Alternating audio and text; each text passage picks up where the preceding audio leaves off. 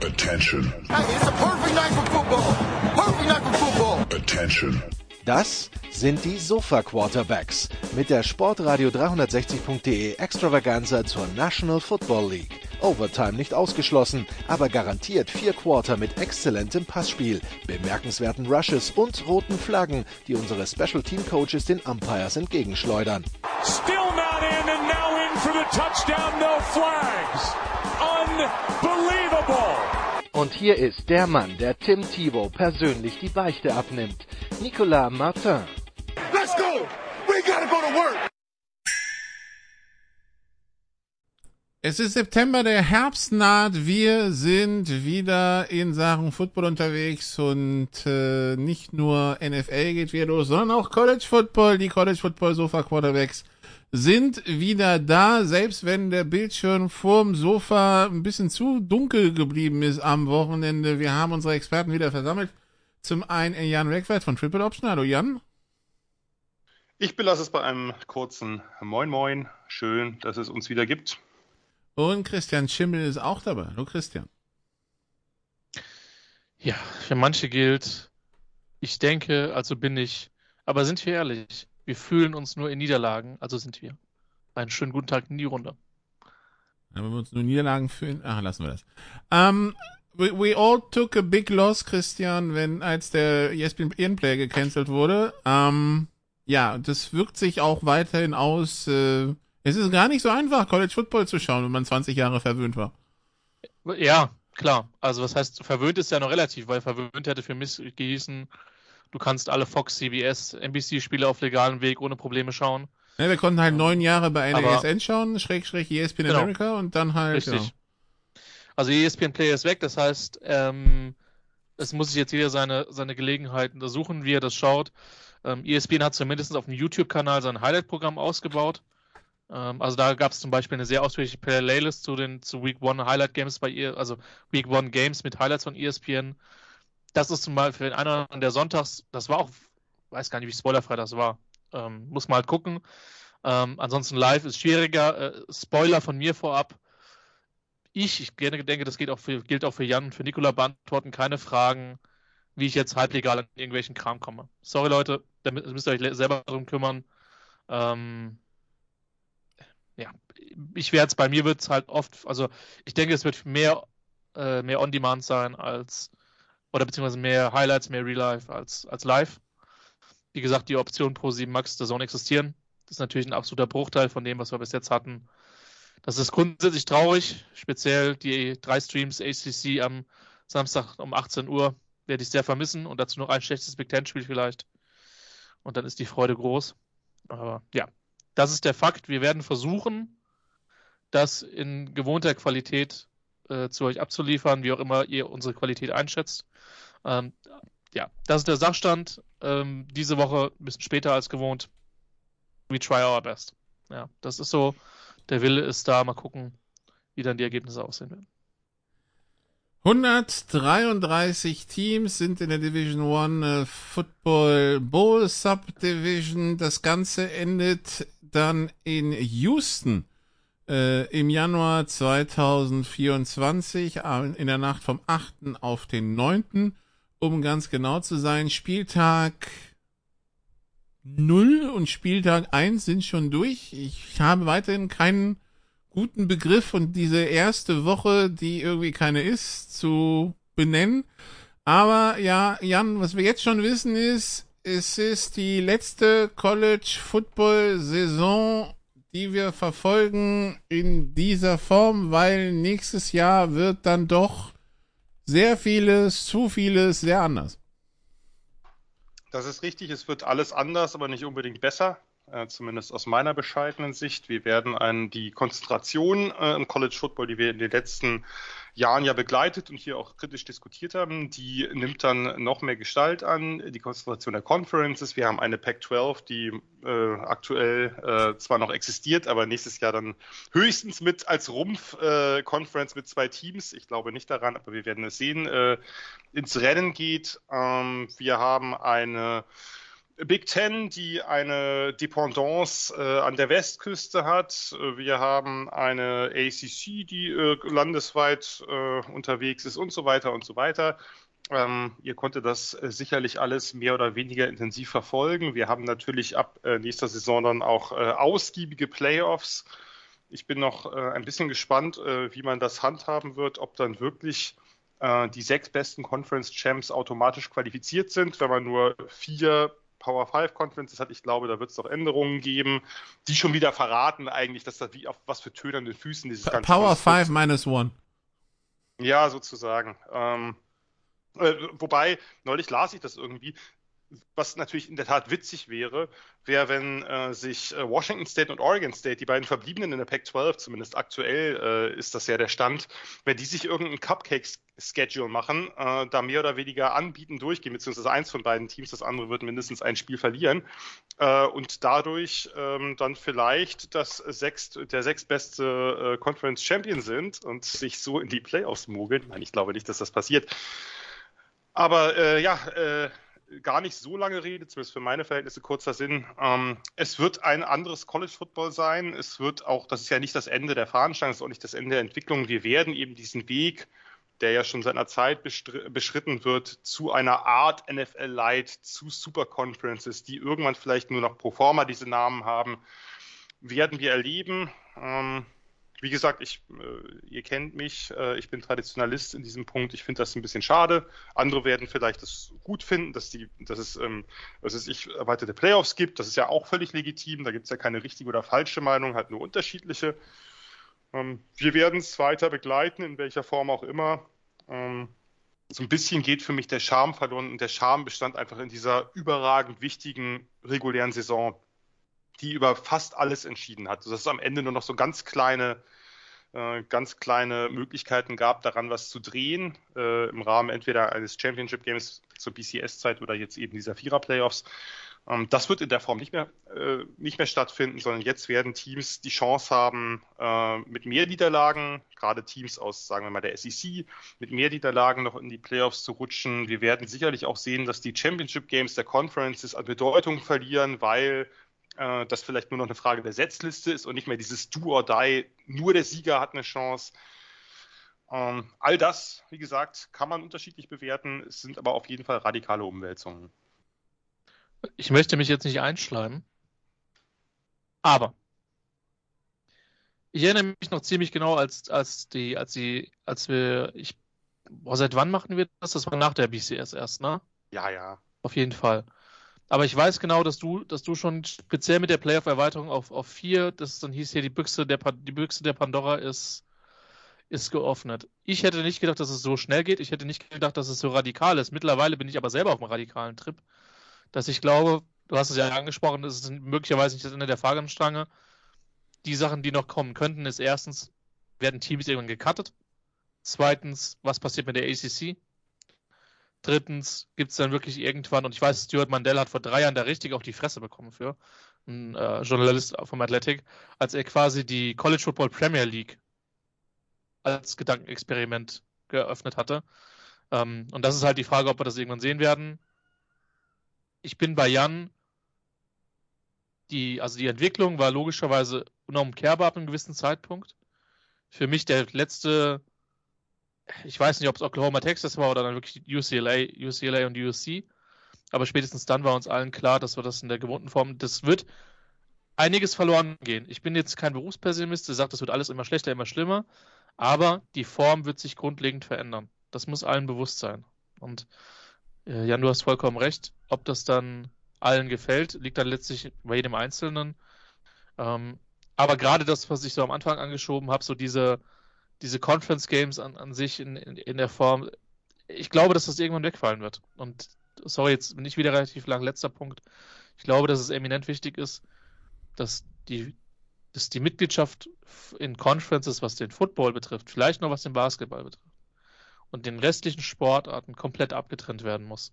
Das ist ja teilweise schon so, aber es ist völliger Wahnsinn für Volleyball, für College Softball, für Leichtathletik, für Fußball. Ähm, und das sind ja noch, noch mehr Student Athletes als die, als die Footballer. Ähm, äh, diese, diese, diese Reisen in, in Kauf zu nehmen. Das ist Wahnsinn. Ich gehe davon aus, dass das irgendwann kommen das, das wird. Lokal, das Lokalduell California gegen Boston College. Ich, ja. ja, ich, ich wollte auch gerade sagen, mal aus LA ganz lockerflockig im Winter zum Derby nach Minnesota fahren oder so. Mhm. Ja, und das, und das halt auch, wie gesagt, für Sportarten, die jetzt halt einfach kein Revenue produzieren, ja. sondern die quasi vom Football, von den Football-Einnahmen leben. Äh, man hat ja in den letzten Jahren gesehen, dass viele kleinere Colleges Sportprogramme cutten mussten, weil das Geld eben nicht mehr dafür da oder gesagt haben, man, man nimmt sich, man, man baut neue Football Facility und nimmt nicht mehr das Geld für das Lacrosse-Team oder ähnliches. Das ist alles, das ist alles schade, weil ähm, auch wenn man jetzt nicht der Fan von Lacrosse, von Leichtathletik, von Schwimmen, sonst was sein muss, das sind ja trotzdem Student Athletes und ähm, das ist ein Apparat, der, glaube ich, in den USA nicht einzigartig, aber in der Größe einzigartig ist, der vielen Menschen auch Chancen gibt, äh, akademische Chancen aufgrund ihres sportlichen Fähigkeiten. Und ähm, ich will nicht sagen, dass das Ganze zusammen mit dem Thema NRL auf komplett tönernen Füßen, Füßen steht, aber da eine genaue Entwicklung fair zu sagen, finde ich extrem schwierig, aber es wird sich verändern, das ist sicher. Ganz kurz nur, ich glaube, das, was du meintest mit der Büchse Pandora, ist noch aus unserem alten Forum. Da habe ich mich etwas länger zu ausgelassen. Da okay. hatten wir ja schon Kontakt in schriftlicher Form, äh, damals noch ganz oldschool. Also ich Podcast. wollte nur sagen, du hast recht behalten. Leider, sage ich auch, klipp und klar leider. Aber Jan, ich hätte, ich hätte es mir nicht vorstellen können, vor allen Dingen nicht in der Geschwindigkeit.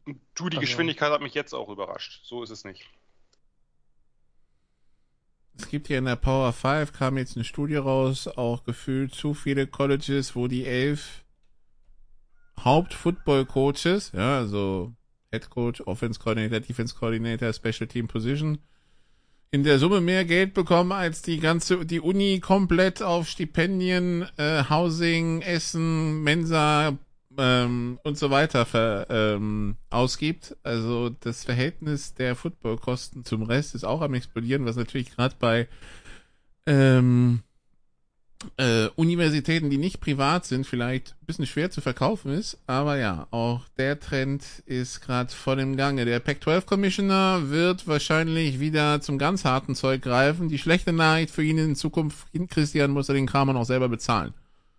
Er muss den Kram selber bezahlen, ja. Ähm, man hört zwar immer noch mal von wegen, ja, wir versuchen noch mal ähm,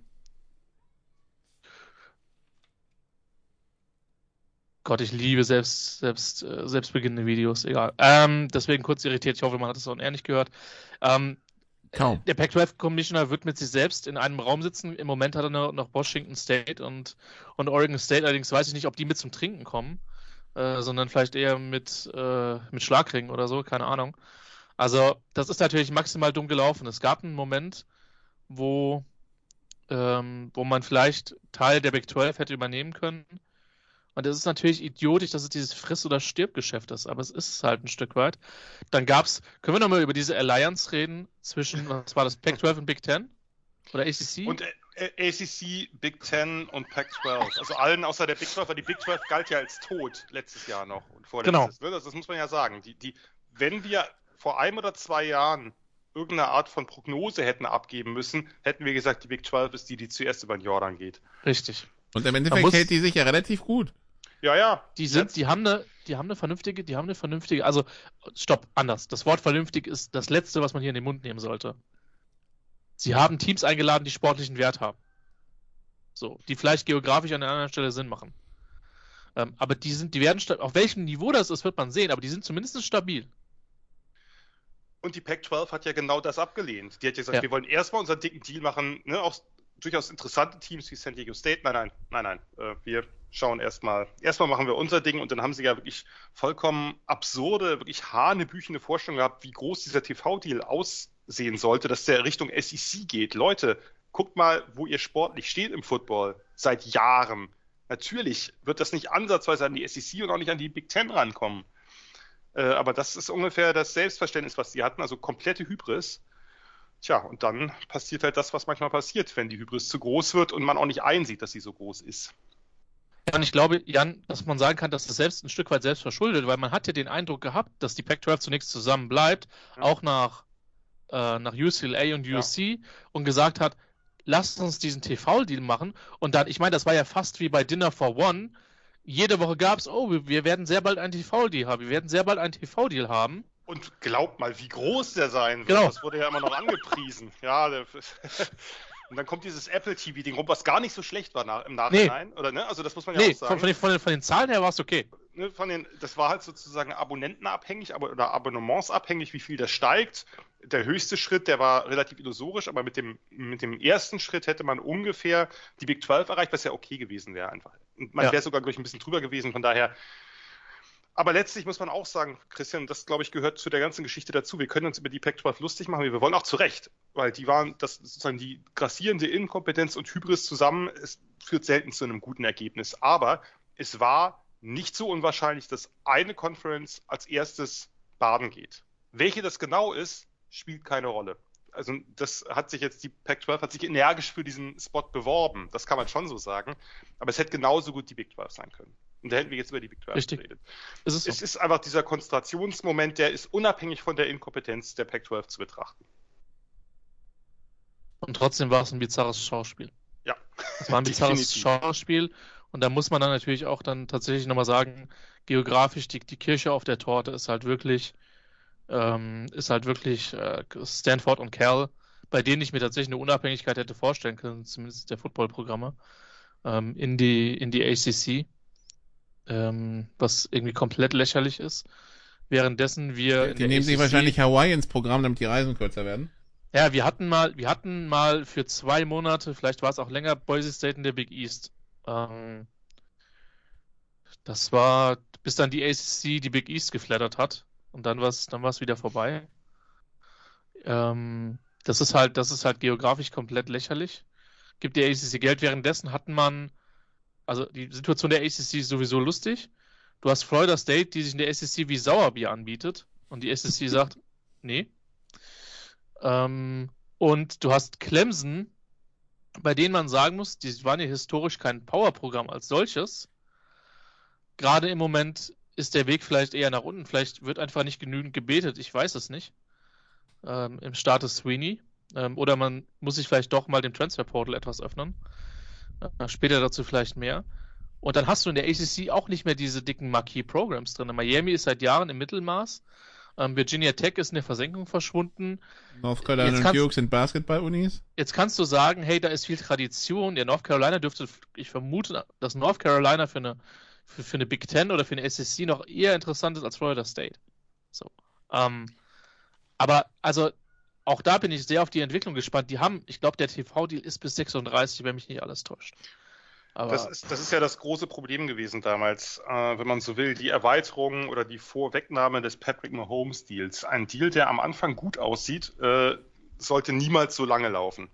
Gerade natürlich die letzten, die letzten, gerade das letzte Jahrzehnt hat natürlich wahnsinnig viel im College Football gemacht. College Football ist also nicht nur, weil es in äh, Deutschland ein, ein wenig mehr Interesse gibt mittlerweile, sondern natürlich auch insgesamt, das ist einfach die große Geldkuh geworden, die es zwar schon vorher war, aber das ist nochmal, das ist ja wirklich, äh, wirklich in krassester Weise durch die Decke gegangen. Und je länger das dauert und je länger man sieht, was für ein, was für ein Cashflow da ist, desto schlechter sieht natürlich dieser TV-Deal für die ACC aus, den die halt damals äh, viel, für eine viel, viel, viel zu lange Laufzeit abgeschlossen haben. Habe ich es richtig gesehen? SMU kommt in die, in die ACC und muss neun ja. Jahre auf TV-Einnahmen verzichten? Naja, aber stopp, muss nicht. Genau, die haben das. Sieben, genau, sie haben es angeboten. Ich glaube, sieben ja. Jahre sind es jetzt, aber kann auch neun sein, äh, die sie äh, angeboten haben. Bitte, bitte nehmt uns und wir äh, ja.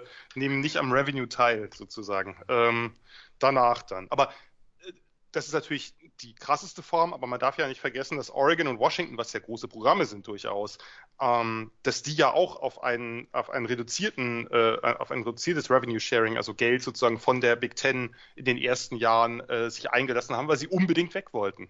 Ja. ja die kriegen am Anfang, die, das geht ja bei der Hälfte erstmal los, der Hälfte der anderen Teams, äh, des, äh, sozusagen der, ähm, der jährlichen Millionen Dollar Einnahmen und das steigert sich dann Jahr für Jahr zwar, äh, aber das dauert erstmal. Ja, klar, ist ja auch verständlich. Man hat diesen TV-Deal äh, abgeschlossen. Da waren zwar äh, USC und UCLA schon an Bord, aber eben keine weiteren Schulen. Und so ganz einfach äh, aufteilen, pari, will man das dann natürlich auch nicht als Big Ten School. Und trotzdem ist ja spannend, dass sich diese Schulen, und diese ja durchaus renommierten Schulen wie Washington, Oregon, darauf eingelassen haben. Zu sagen, ist uns egal. Das ist jetzt gar nicht so viel mehr. Das ist übrigens gar nicht so viel mehr, als sie den Apple TV-Deal bekommen hätten, ja. äh, eben, wenn überhaupt. Ähm, hängt Wir da wollen gesagt, weg. von den Abonnements an. Wir Genau. wollen unbedingt weg. Ja. Das ist der Punkt. Und das Ding mit SMU ist, was man halt gehört hat, ist halt, das ist ja Großraum Dallas. Und jetzt muss man, ich will nicht zu weit in die Geschichte einsteigen. Ihr beide wisst damit sehr noch besser Bescheid als ich. Aber SMU hatte mal Geld. Und SMU hat vermutlich wieder Geld. Und es gab damals die sogenannte Todesstrafe. Ich mag den Begriff nicht, aber ähm, die Konsequenzen waren, glaube ich, ein Jahr oder zwei Jahre Ver Verbot des Spielrechtes. Ähm, genau. Und ähm, vielleicht, Jan, kannst du das nochmal ausführen? Also da wird jetzt Geld da sein, was dann die Booster wieder reinpumpen werden, wenn sie eben in der Major Conference sind. Genau, das war damals. S SMU äh, war quasi das erste Team, das NIL hatte. Ja, also damals hatten viele Teams das inoffiziell. SMU hat es halt ein bisschen übertrieben. Die hatten damals halt äh, ein, ein großes Team, unter anderem mit Eric Dickerson, äh, mit Craig James, den beiden Running Backs, und die äh, haben halt, sagen wir mal, das Sponsoring der Spieler etwas übertrieben oder auch das Recruiting durch Geld. Wie gesagt, ich glaube, das ist nur die Spitze des Eisbergs gewesen. Gerade in der SWC, also der damaligen Conference, war es nur die Spitze des Eisbergs. Ähm, und die haben damals nach wiederholten Verstößen, weil sie es einfach nicht gelernt haben und einfach weitergemacht haben, haben sie irgendwann diesen sogenannten Death Penalty bekommen, also quasi die Einstellung des Programms. Und das hat natürlich das Programm, ist ja klar, um Jahre oder ein Jahrzehnt zurückgeworfen. Und das ist auch nie wieder, ich meine, das Programm ist dann nicht mit in die Big 12 gegangen, als die SWC sich aufgelöst hat, sondern eben mit Major geworden. Lange Geschichte. Natürlich ist allein aufgrund des, des, des ähm, der äh, Location, des Ortes, und natürlich auch der Region Texas ist da natürlich viel zu holen. Äh, natürlich auch viel zu holen für die ACC, insbesondere wenn sie erstmal sich gar nicht, äh, wenn sie gar nicht SMU irgendwie an ihren, an ihren TV-Einnahmen beteiligen muss. Das ist alles, äh, also wahrscheinlich ein Win-Win für beide, aber ja, seltsam wirkt es dennoch. Wie stumpf muss man sein, wenn man dir sagt, du, wenn du das nochmal machst, dann stampfen wir dir das Programm ein und ja, zu sagen, jo, okay, alles klar, machen wir. mehrfach, die haben mehrfach Strafen bekommen und einfach weitergemacht. Und zwar auch so mehr oder weniger direkt weitergemacht. Dann ist es irgendwann rausgekommen, weil einer der Spieler gesungen hat, den sie dann irgendwie, ich glaube, den hatten sie irgendwie rausgeschmissen. Es gibt diese ESPN 3430 Pony Access. Kann man sich mal mhm. angucken. Pony Express, es ja. Ist sehr, ähm, ist, ist sehr, äh, ist sehr sehenswert. Ähm, nee, also Pony Express war der Begriff für das, für das Team und für ah, okay. äh, und darum hat man Pony Access gemacht, weil ja. es war halt, naja, durchaus ein kleiner ökonomischer Exzess, der da stattgefunden hat. Ähm, ja, die, äh, wie gesagt, kann man sich mal angucken. Es ist halt oberdreist gewesen, vor allem das immer wieder zu tun. Und irgendwann äh, ist dann wahrscheinlich auch da die Geduld, die offensichtlich bei allen diesen Programmen, sagen wir mal, relativ ausgeprägt war, dass die eine etwas längere Leine hatten als vielleicht in anderen Teilen äh, des Landes dass die dann irgendwann doch erschöpft war. Das war SMU seinerzeit, genau. Und äh, ja, jetzt sind sie, jetzt sind sie also wieder da und dann in der ACC. Ähm, gut, dann äh, haben wir das, glaube ich, besprochen und dann können wir übergehen, auch wenn äh, es dem einen oder anderen vielleicht schmerzen wird, zum äh, zu dem, was äh, sportlich so auf dem Platz geschehen ist. Ja, ja. Aber ich würde sagen, wir, fang, wir fangen trotzdem mit Woche 1 an. Ich glaube, die Woche 0 können wir gepflegt überspringen oder ist das War ja auch nix. Nee, es ist, es, es ist nichts, es ist nichts Außergewöhnliches passiert. Die beiden Großen, die im Einsatz waren, sprich USC und Notre Dame, haben sich souverän durchgesetzt. Der eine gegen San Jose State, das war USC und Notre Dame in äh, Dublin, das war das Dublin-Spiel, ne? Gegen Navy 42-3. Ja. Ja. Ähm, genau. Das ist aber ja auch schon eine Zeit her und das werden die meisten Hörer und Hörerinnen dieses wunderbaren Podcasts wahrscheinlich mitgeschnitten haben. Ich, ich verstehe nicht, dass Jan nicht über den Woche Null Kracher New Mexico State gegen UMass sprechen will. den UMass sogar, ich habe die Highlights gesehen, UMass sogar gewonnen ah, hat. Er hat die Highlights gesehen. Hast du es gehört, Christian? Ich würde lügen, wenn ich überrascht wäre. Nein, natürlich habe ich die Highlights gesehen. Naja, Jumis hat mittlerweile Tyson Pomachang als äh, Quarterback, der ursprünglich mal bei Clemson begonnen hat. Und eine Don Brown Defense kann man sich sowieso immer angucken, weil sie mittlerweile komplett zerpflückt wird, selbst von einem Team wie Mexico State. ähm, aber nein, sie haben gewonnen. Sie haben gewonnen. UMass hat das erste Spiel der Saison gewonnen. Das ist doch schon mal was. Wir sind 20 Minuten, wir sind 20 Minuten in der Aufnahme oder so. Jetzt wird der erste, die erste Blutgrätsche ist einmal rechts nach links äh, vor Ihnen durchgegangen, liebe Hörer. Ja, gut. Dann schauen wir auf das Geschehen von der echten die, Woche 1. Ja? Nikola, ich glaube, die zweite Blutgrätsche wird nicht lange auf sich warten, aber die kommt nicht von mir. Oh. We shall see. Ähm, es ging am Freitag los und äh, wir haben Rematches von Partien, die wir letztes Jahr gesehen haben. Und äh, unter anderem äh, das Duell zwischen Utah und Florida. Letztes Jahr konnte das Florida zu Hause für sich entscheiden. Jetzt hat man sich nochmal äh, äh, getroffen. Diesmal Utah deutlich vorne, 24 zu 11. Ist das irgendeine Indikation für irgendwas, Christian? Ah, es war fantastisch. Das war fantastisch. Ähm, so viele Miscues. Ähm, eine Strafe, weil es gleichzeitig die Nummer 3 auf dem Platz war gegen Florida. Achso, die haben zwei Dreien auf dem Platz gehabt, oder wie? Mhm. Die haben zwei Dreien auf dem Platz gehabt und das war ja die Situation, das war ja das Ding. Ähm, zum einen, du forcierst einen vierten Versuch, hast diese zwei Dreien auf dem Platz, die, der Punt kommt weg, kriegst die Strafe, neues First Down für Utah, Utah macht den Touchdown. Also auf einer, auf einer Dämlichkeitsskala und Nikola, wir sind viel kommen in der German Football League gewohnt. Das ist weit vorne. Das ist weit vorne. Ähm, wenn man sich dann nach dem, dann nach dem Spiel mal sich bei Reddit ein bisschen, ich bin ja eigentlich, ich, du bist aber auch vergnügungssüchtig, würde ich sagen. Ich hatte an diesem Freitag nichts zu tun. Ja, ähm, Dan Mal hat gerade keinen guten Stand bei Floyd. Das könnte man so sagen. Das war offensiv richtig dumm. Ich muss ja zugeben, ich kriege hier echt nicht jeden Quarterback-Transfer mit. Aber, so sag ich mal, ein Wisconsin-Quarterback bei Florida fühlt sich so an wie Hüb Stevens bei Hertha BSC. Nicht richtig. Ähm, Mertz hat gestruggelt, die Line hat gestruggelt megamäßig gegen die. Ich habe, glaube ich, in den letzten Jahren, wir haben in den letzten zehn Jahren nie über Utah geredet und, und wir haben nie über sie geredet, um dass sie eine schlechte Front haben. Du kannst dich bei den bei den Utes verlassen, die Front, die Front Seven, da ist Bums dahinter. Und äh, zu viel Bums für Florida. Das war offensiv tatsächlich dumm. Äh, nicht dumm, äh, dumm vielleicht auch, aber, aber schwach. Ähm, Statement-Sieg für Utah.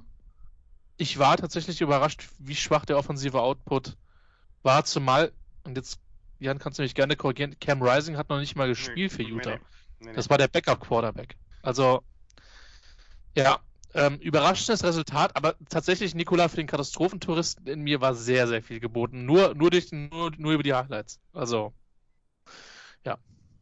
Das, das Ding ist, genau, also Utah hat ohne Cam Rising gespielt, die haben ja quasi ein Two-Quarterback-System gespielt mit Bryson Barnes als, wenn man so will, Passer und Nate Johnson, jungen Dual-Threat als Runner. Das hat recht gut funktioniert, aber eigentlich muss man auch sagen, sie mussten gar nicht so viel tun. Also Utah hat ja in der Offense jetzt am Anfang gleich das erste Play, weil dieser 70er Touchdown-Pass auf Money Parks, auf den Speedster, wo es auch sehr schön ist, dass sich die beiden Florida DBs einfach gegenseitig abräumen, damit es aus dem, was weiß ich, äh, 35 Yard Post dann auch der 70er Touchdown wird, um ganz sicher zu gehen. Äh, sollte man ein bisschen Friendly Fire da äh, starten. Und ähm, ja, insgesamt war das ja von, also ich fand, letztlich Mertz war gar nicht so schlimm. Also der hat ja durchaus auch Yards gemacht, aber die haben halt immer wieder diese furchtbaren Fehler gemacht. Das Ding, dann das ist natürlich der größte, das größte äh, Miscue war natürlich das, was du gerade angesprochen hast, Christian. Das war ja sowieso geil. Es steht 7 zu 3, das Spiel ist völlig offen. Die Gators verkicken ein kurzes Field Goal, was glaube ich nur deswegen zustande kommt, weil sie beim Fourth and One, was sie ausspielen wollen, Fourth Start machen oder so. Also das, da, da hatten sie ja auch so ein paar Dinger drin, wo du dachtest, Leute, ein bisschen konzentrierter, dann wäre das Spiel spannender gewesen. Dann stoppen sie die Utes Offense und dann kommt halt diese Nummer mit den beiden, die Nummer mit den Nummern, mit den beiden Nummer 3s beim Punt Return. Was du immer checkst im College, weil du natürlich, da muss mal der Backup rein oder so, du checkst immer äh, hier, ne, das ist der eine, das ist der andere, die dürfen nicht zusammen auf dem Feld stehen, dann müssen es halt bei den Refs melden. Naja, gut, dann nicht, 14-3 und damit war es quasi ja letztlich durch. Dann dann gab es die nächste Interception, ich weiß nicht, ob ihr das äh, gesehen habt, die von Mertz, das war ja auch so ein Ding, wo er Pearsall anwirft und der äh, kann den Ball irgendwie nicht kontrollieren, weil der, glaube ich, sich zu spät umdreht oder das Timing irgendwie zwischen Quarterback und Receiver nicht ganz, äh, nicht ganz da war. Ähm, und da wieder, hatten sie wieder ein kurzes Feld. Also Utahs Offense hat nicht viel tun müssen. Die haben auch gar nicht so viel Yards gemacht. Ähm, und haben halt hinten, ähm, hinten halt in der Defense wieder ihre Zone-Coverage gehabt und die, das einfach alles vor sich gehalten, fertig aus. Und das Krasse ist, du hast es gerade angesprochen, schon die Front äh, der Utes, die Front der Utes, da haben drei der vier Starter gefehlt, oder drei, sozusagen von den, die haben zum Teil so Co-Starter, aber drei der vier Starter eigentlich gefehlt. Und die, die Line hat trotzdem dominiert mit den Backups. Das heißt, die ist super tief. Die hat ja vor, die hat irgendwie vor zwei Jahren, haben sie angefangen, da haben sie fast nur Freshmen da sitzen, da war sie nicht ganz so dominant, haben ja auch immer gute, gute Defensive Backs, eine Jalen Johnson oder, oder Clark Phillips jetzt, der, äh, der jetzt in der NFL ist. Aber dass diese Line halt mit, mit äh, die Two-Deep-Line so dominiert, das sollte Auftrieb geben, den Utes, auch wenn das in der Offense vielleicht jetzt nicht so wahnsinnig krass war. Aber die, ne, die Gators, ähm, gar nicht, ich hätte ich hätt gedacht, die spielen noch schlechter, aber die haben sich halt immer wieder in den Fuß geschossen. Das ist jetzt kein Übergang, Nikola. Nee, wir sind jetzt beim, äh, wir sind ja erst am Anfang, also wir, Gut.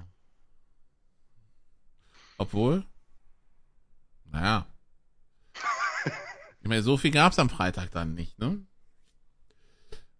Also das lang erwartete Debüt von Matt Rule bei Nebraska, das Ganze auswärts bei Minnesota. Und äh, ich gebe zu, ich bin Freitag äh, äh, von Malta nach Berlin geflogen und äh, die BER-Premiere hat mich dann irgendwie doch mehr mitgenommen, als ich dachte. Na, ich war einfach müde und habe es nicht geschaut, habe am nächsten Morgen das Ergebnis gesehen. Ich muss zugeben, ich ich musste ich musste lachen als ich es gesehen habe. Alter.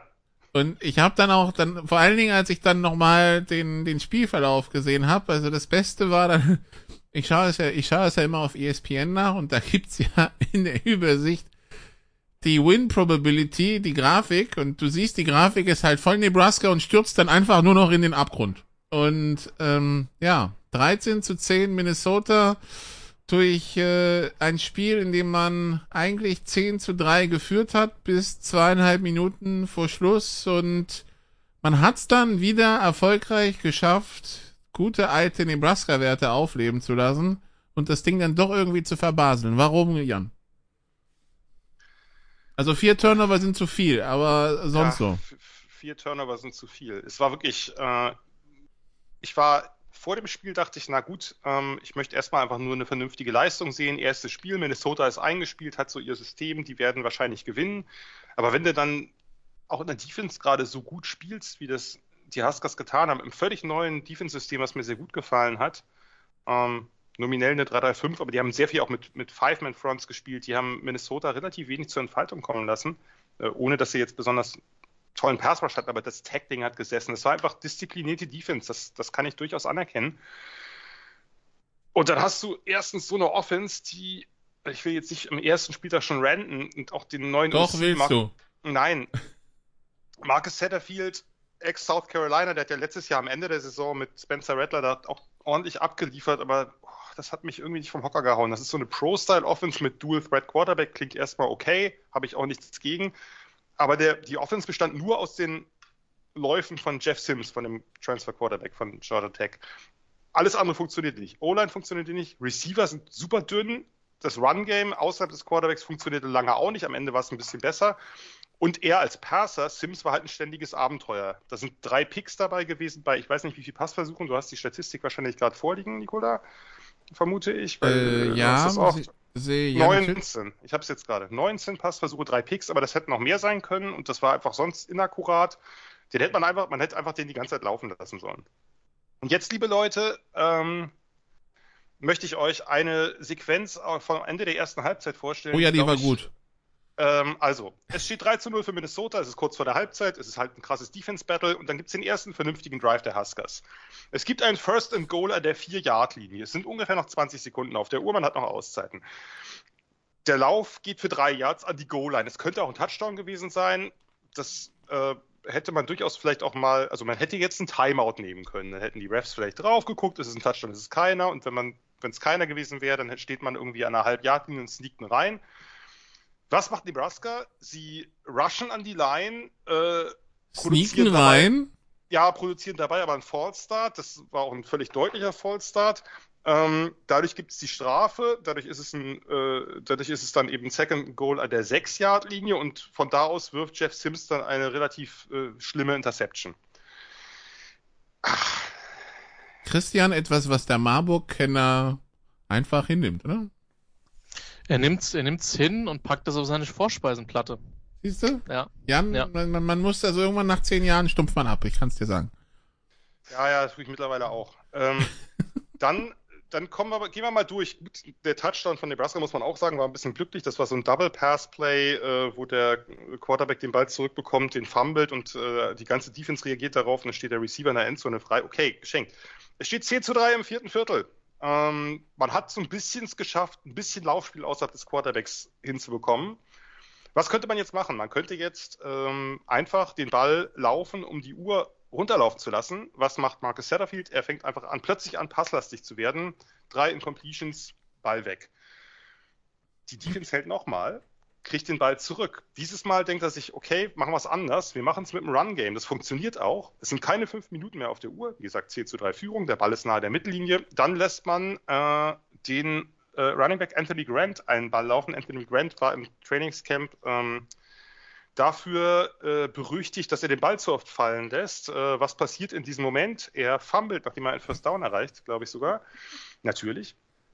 Die Gophers, ihre letzte Chance, ähm, stehen an der, dann stehen die an der irgendwie, was ist ich, 13 Yard linie haben vierten und zehn und so kriegt äh, haben davor noch ein Face Mask geschenkt bekommen. Also, haben ja. davor noch ein Face Mask geschenkt bekommen und dann finden dann äh, Kelly Manis, der Quarterback, findet einen seiner zwei guten Receiver, Daniel Jackson, in der Endzone, weil sich der Huskers Corner Hardsock ähm, bei einer Zone Coverage, was sollte man, äh, was sollte man nicht machen, äh, wenn man der äußere Corner ist, den Spieler außerhalb von sich zu lassen. Man muss ihn dann nach innen für ein Mindestzone spielen. Er lässt, ihn, lässt sich ausfaken und der macht dann einen krass guten Catch, muss man auch sagen. Ein sensationelles Ding, dass er da irgendwie artistisch noch einen Ball, äh, einen Fuß ins Feld bekommt. 10 zu 10. Okay same old, same old. Ich habe mich schon auf Overtime eingestellt und die Overtimes verliert Nebraska ja immer. Und ähm, Nebraska versucht es aber. Hurry-up-Drive lässt sich gut an, sind sogar schon in der Hälfte der Gophers, aber Jeff Sims hat erst zwei Interceptions geworfen, da kann man auch noch drei draus machen. Äh, wirft direkt in der Mitte, da wo der beste Defender von Minnesota, Tyler Nubin, Safety, äh, eh so ein bisschen äh, steht und überwacht. Er hat auch schon vorher einen Pick geworfen, äh, einen Pick gefangen, Entschuldigung. Sims hat ja schon zwei geworfen. Ich äh, komme mittlerweile durcheinander. Genau, die Gophers machen ein paar Yards, kicken das Field Goal mit auslaufender Uhr und es war alles wie immer. Alles wie immer. Es war wirklich zum Kotzen. Also, weil ich äh, diese Nacht, ich war super müde, äh, wurde dann immer wacher, weil ich dachte, Mensch, die spielen ja wirklich gut gerade in der Defense. Oder nur in der Defense. Und am Ende wirft man es wieder weg. Und ich glaube, dass Minnesota, die waren jetzt nicht überzeugend, aber ich glaube, die sind kein so schlechtes Team dieses Jahr. Ähm, Wäre eine Chance gewesen auf ein Statement-Win. Zumindest aus Sicht der Huskers, die mittlerweile, da ist jeder Win Statement-Win eigentlich. Wenn es denn mal einen gibt. Ich möchte an dieser Stelle betonen, für die, die vielleicht Zweifel hätten, der Huskers-Fan in der Runde ist Jan. Warum? Niemand würde dich je für einen Huskers-Fan halten. Nee, das äh, ist schon klar, aber wer, wer, jetzt reinschaltet und sich denkt, so, da, da kloppt einmal da gut drauf, ähm, ja. Ja, wenn mir vorher jemand gesagt hätte, man verliert mit drei, hätte ich das wahrscheinlich irgendwie hingenommen und gedacht, naja, aber immer wieder dasselbe, äh, dieselbe Dramaturgie ist irgendwann natürlich einfach furchtbar ermüdend. Gerade wenn es auch durch mehrere Coaches hindurchgeht, da fragt man sich natürlich, äh, also die Regression zur Mitte und es gleicht sich alles wieder aus, passt da irgendwann einfach nicht mehr. Na gut, wenn du irgendwann die Coaches getauscht hast, die Spieler rotieren ja automatisch durch wegen College ja. Football, Woran liegt's dann? Keine Ahnung. Sag's mir. Uff. Ähm, keine Ahnung. Also ich war jetzt schon mal in Lincoln, also viel mehr kann ich auch nicht mehr tun, ja. Also äh, vielleicht muss ich da mal hin, wenn ein Footballspiel ist, aber das liegt zum also das liegt mir ein bisschen zu sehr im Nichts, aber ja. Du meinst, dass, dein, dass, dass deine Empathie und dein Karma dann ja, vielleicht. Naja, gut, die Falcons sind ja jetzt auch nicht so wahnsinnig äh, mit gesegnet, aber ähm, ja, Hermann Gerland hat immer gesagt, äh, immer Glück ist Können. Was ist dann immer Unglück? Du, du wärst lieber, du, du würdest gerne ein National Championship Game verlieren können, weil stehst du drin im National Championship Richtig. Game, ja? Richtig. Und es gibt Teams, die haben das Team, was im. Naja, lassen wir es. Äh, das reden wir gleich noch drüber. Ja. Leider. So, genug der, des Themas Nebraska. Darüber werden wir wahrscheinlich auch nächste Woche nochmal reden. So, Nebraska 0 in 1. Ähm, ja. Es ist so be it. Ähm, gut, also das waren die, die Highlights, wenn man so will, vom Freitag. Dann äh, schauen wir so ein bisschen, was sonst noch so passiert ist. Also die gab es denn überhaupt die ganz großen Upsets? So nicht wirklich, oder? Ähm, Freitag? Am, nee. Am Anfang nicht. Später nee, schon. Später schon, ja. Äh, wir, wir haben ganz prominenten, aber das ist ja der, der NC, das ist ja dann in der ACC, das ist ja wieder, das ist dann Christians Baustelle. Ansonsten dann den, ähm, am, äh, gab's dann äh, die Top-Teams gegen teilweise kleinere Mannschaften. Da ist auch nichts Besonderes passiert. Also Georgia prügelt UT Martin 48-7 vom Platz. Michigan, East Carolina 30-3, da war East Carolina letztes, glaube ich, näher dran. Äh, Ohio State gegen Indiana 23 zu 3. Das war jetzt, glaube ich, der 29. Sieg in Serie von Ohio State gegen Indiana. Also, dass die überhaupt noch gegeneinander spielen, dass Indiana überhaupt noch antritt, ist schon ein Wunder. Äh, ja, ja, aber das war natürlich so ein bisschen harzig von Ohio State und von, vom neuen Quarterback Kyle McCord. Der hat die Offense nicht konstant bewegen können. Äh, die Defense war natürlich gut, war aber auch eine sehr harmlose Hoosiers Offense. Ähm, nur das hat, glaube ich, in Ohio State eher für Sorgen, äh, für Sorgenfalten gesorgt, dieses Spiel. Äh, Marvin Harrison hat zwei Bälle nur gefangen, äh, war auch kurz angeschlagen, das so einem unglücklichen Aufprall. Das, äh, glaube ich, hat da nicht unbedingt viel Hoffnung gemacht, dass die Offense so viel Probleme hatte gegen ein wahrscheinlich nicht so gutes Team. Aber gut, das ist Woche 1, man kann nur besser werden. Genau. Und Strouds erstes Spiel, gut, ganz so schlecht war es nicht, aber das war ja auch ein bisschen unrunder als seine späteren Leistungen. Alabama gegen Middle Tennessee 56 zu 7, USC gegen Nevada 66 zu 14, Penn State gegen West Virginia 38 zu 15, Washington gegen Boise State 56 zu 19, ja, das ist so die Preisklasse, in der wir uns bewegen, Texas gegen Rice 37 zu 10, Tennessee gegen Virginia 49 zu 13, Notre Dame gegen Tennessee State 56 zu 3. Oregon, wo jetzt mal, ich weiß nicht, was Oregon gegen Portland State hatte, aber 81 zu 7 ist schon böse. Das ist schon ein bisschen zu viel. No, normalerweise, du nimmst ja so spätestens bei 50, 60 den Fuß vom Gas. Oregon sagt sich, nee, ist nicht. Boom, hier. Ja, wobei, es sind nur zwei Touchdowns im vierten Viertel gewesen. Da sind sie wahrscheinlich auch nur noch gelaufen, aber ich meine, was willst du machen, wenn selbst das klappt, irgendwie, wenn du dann den, die Third und Fourth Stringer drin hast und die laufen auch da irgendwie. 50 7 zur Halbzeit. Naja. die haben irgendwie 350 Rushing Yards gehabt mit einem 10er Schnitt, was willst du da machen? Kansas State gegen Southeast Missouri State. Southeast Missouri State hat den Südosten gefunden, aber nicht die Endzone, 45-0. Und dann kommen wir zum, ähm, ja, ich, zum, ja, es ist Primetime. Es ist Dion Sanders. Es ist sein erstes Spiel bei Colorado gewesen. Ein Colorado, das nicht wiederzuerkennen ist. Ich glaube, 90 Neuzugänge, da 55 aus dem Transferportal oder so. Ähm, das, das Team einmal komplett auf links gestellt, zu TCU gefahren. Immerhin Vizemeister, amtierender. Und 45, 42 auswärts gewonnen, äh, Christian. Ja, es ist wie mit der einen oder anderen äh, Süßspeise. Ähm, bei Colorado sehr, sehr viele neue und unterschiedliche Sachen. Man weiß nicht genau, was man bekommt. Ähm, was wir bekommen haben, ist tatsächlich ein Two-Way-Player mit, mit Travis Hunter. In der, in der German Football League haben wir das ja gar nicht mehr so regelmäßig. Ich erinnere mich noch an den Ironman aus Marburg mit dem italienischen Namen und ich komme nicht auf den Namen. Du weißt genau, wen ich meine, Nicola? 31, ja, ich suche gerade. Mhm. Ähm, Lanieri. Phil Lanieri. Der war das ist ein richtig guter Footballspieler, also gerade auf europäischem Niveau. Sollte er das hören, Phil Lanieri. Immer noch große Wertschätzung für den jungen Herrn, tatsächlich. Ähm, äh, ja, das war tatsächlich vermutlich wirklich das Spiel der, das, also nicht vermutlich nicht, das war das Spiel der Woche. Ähm, auch, auch sportlich. Ähm, das war, es hat richtig, richtig Spaß gemacht. Jetzt ist das natürlich nicht mehr die TCU Defense, ähm, wie, aus dem, wie aus dem letzten Jahr. So, so ehrlich muss man da halt auch sein. Ähm, nichtsdestoweniger ähm, war das schon ein Statement, weil viele gesagt haben, naja gut, es ist Colorado, die werden trotzdem nicht mehr als zwei Spiele gewinnen. Ähm, und am Ende des Tages war das schon gegen ein TCU-Team, was offensiv extrem viel Spaß gemacht hat, eine, eine, eine krasse Leistung. Ähm, ich bin super gespannt, wie, wie Dion Sanders ähm, da weiterverfahren wird, da weiter wahrgenommen wird.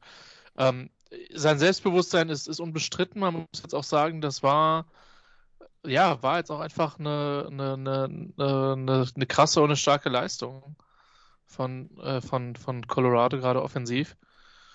Also, ja, es ist, äh, es war, das Ding ist halt, ich weiß noch nicht, was das wert ist. Also, so, was ist dieser, dieser Sieg im großen Kontext tatsächlich dann wert? Aber ähm, aus einer Truppe, die komplett zusammengewürfelt ist, nochmal aus moralisch-ethischen Gründen finde ich das schwierig, wobei man natürlich sagen muss, diese Spieler, die sie gecuttet haben, das waren ja, weiß nicht, 45 oder so, die es dann am Ende waren, ähm, sie haben, mussten ja zumindest das, das Scholarship quasi anerkennen. Das heißt, zumindest dieser Teil dieser Geschichte bleibt. Aber es ist natürlich eine komplett bizarre Story und vermutlich die Storyline schlechthin.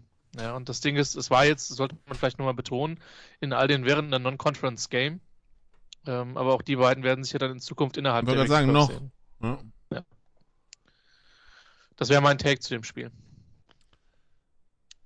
Ja, wer mal Lust hat, äh, um sich das Ganze zu vergegenwärtigen, hätte es bei mir auch im äh, Blog gepostet, geht mal auf Hourlets und guckt sich die Depth Chart von Colorado an. Ähm, bei Hourlets sind alle Neuzugänge, egal ob es Freshmen oder Transfers sind, sind in einem dicken Orange gehalten und diese ganze Depth Chart ist halt einfach einmal komplett in dick Orange. Von den 44 Spielern, die quasi im Two-Deep sind, also 11 Offense-Spieler plus 11 Backups, 11 Defense-Starter plus 11 Backups, sind es genau sechs Spieler, nicht Neuzugänge von 44. Das ist schon äh, relativ beachtlich. Sowas gab es, glaube ich, also nicht nur glaube ich, sondern sowas gab es einfach noch nie im College Football. Gibt's, ist natürlich auch erst möglich seit den äh, aufgeweichten äh, Transferregeln, aber das ist natürlich vollkommen abstrus und also sowas wie Marshall oder so jetzt mal abgesehen, ne? Aber es hat ja andere Gründe. Ja, gut. Das ist ja nun, äh, ist jetzt kein guter Vergleich. Ähm, das, was, was Colorado gemacht hat oder was Dion Sanders da gemacht hat, ich bin auch kein großer Freund davon, weil einfach, weil man einfach diese Scholarships damit, ähm, die sollte man schon ein bisschen mehr ehren. Und ja, man kann natürlich sagen, die bleiben bestehen, aber der Spieler ist kein Teil des Programms mehr und das ist natürlich auch schwierig. Äh, die Spieler wollen natürlich alle spielen, das heißt, die mussten sich dann nach Alternativen umschauen. Aber das ist wohl auch der neue Style äh, des sozusagen die Neoliberalisierung des College Footballs. Ähm, und ja, man muss sagen, das war natürlich super beeindruckend. Ne? Das war in vielerlei Hinsicht super beeindruckend. Das war nur mal kurz herausgestellt, zum einen Sean Lewis, der OC, vorher Head Coach von Kent State, wo man sich fragt, okay, von Kent State, Head Coach in der MAC, okay, ist jetzt natürlich nicht das größte der Welt, aber der hat da ähm, sehr, eine sehr spannende, super High-Speed-Offense kreiert. Warum geht er zu einem kleinen, schlechten Team wie Colorado? Klar ist Power 5, aber er ist dann nur noch OC und nicht mehr Head Coach. Das sah sehr schön aus, was er da gemacht hat, gerade am Anfang, äh, wie, wie sie diese Offense kreiert haben. Ähm, die, die Pass-Plays, die Play-Designs, wie die Routen miteinander interagiert haben, dass man eben für Shadur Sanders, für den Quarterback, eben Sohnemann von Dion, immer wieder auch äh, schnelle Outlet-Optionen irgendwie bereitgestellt hat, dass er eben immer einen, einen, einen Notfallpass, einen kurzen hatte. TCU's Defense hat überhaupt keinen Zugriff bekommen. Die standen in ihrer, in ihrer Off-Aufstellung und haben sich gewundert, was da underneath alles so passiert und haben sich vor allem auch gewundert, oh, die haben ganz schön krasse Playmaker, die haben halt richtig viel Speed.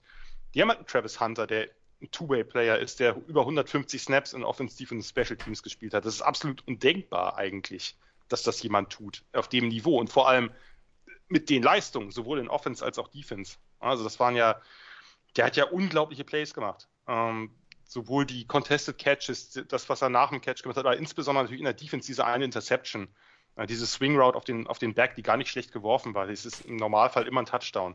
Äh, wenn der nicht mit, damit Monster Burst durchschießt und den Ball auch noch ähm, völlig ausgestreckt äh, da irgendwie abfängt an der Goal-Line. Ähm, Shadur Sanders, wirklich ein super, super Spiel als Quarterback gemacht.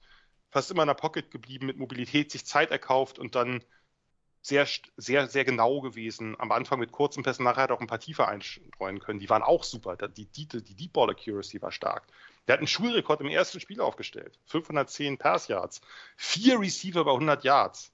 Come on. Also das war, das war wirklich beeindruckend. Also ne, wir können über Travis Hunter reden, der eben auch der Nummer 1 Recruit war, der da damals ja sensationell zu, zu äh, Jackson State gegangen ist. Aber Dylan Edwards, der Running Back, ein True Freshman, ähm, winzig klein, aber mit absolutem Weltklasse-Speed ausgestattet. Und zwei Receiver von South Florida, äh, Xavier Weaver und Jimmy Horn, keine großen Namen. South Florida ist letztes Jahr nicht sehr gut gewesen, um es nett zu formulieren. Krass, wie das funktioniert hat zusammen. Ne? Ich meine, die, die Defense war jetzt sicherlich der deutlich schlechtere Teil. Äh, klar, sonst wäre es nicht zu so einem Shootout gekommen. Aber allein, was diese Offense geleistet hat, äh, dicken Respekt. Und in der Defense haben sie halt die entscheidenden Plays dann doch gemacht. Ähm, insbesondere natürlich mit Travis Hunter, der.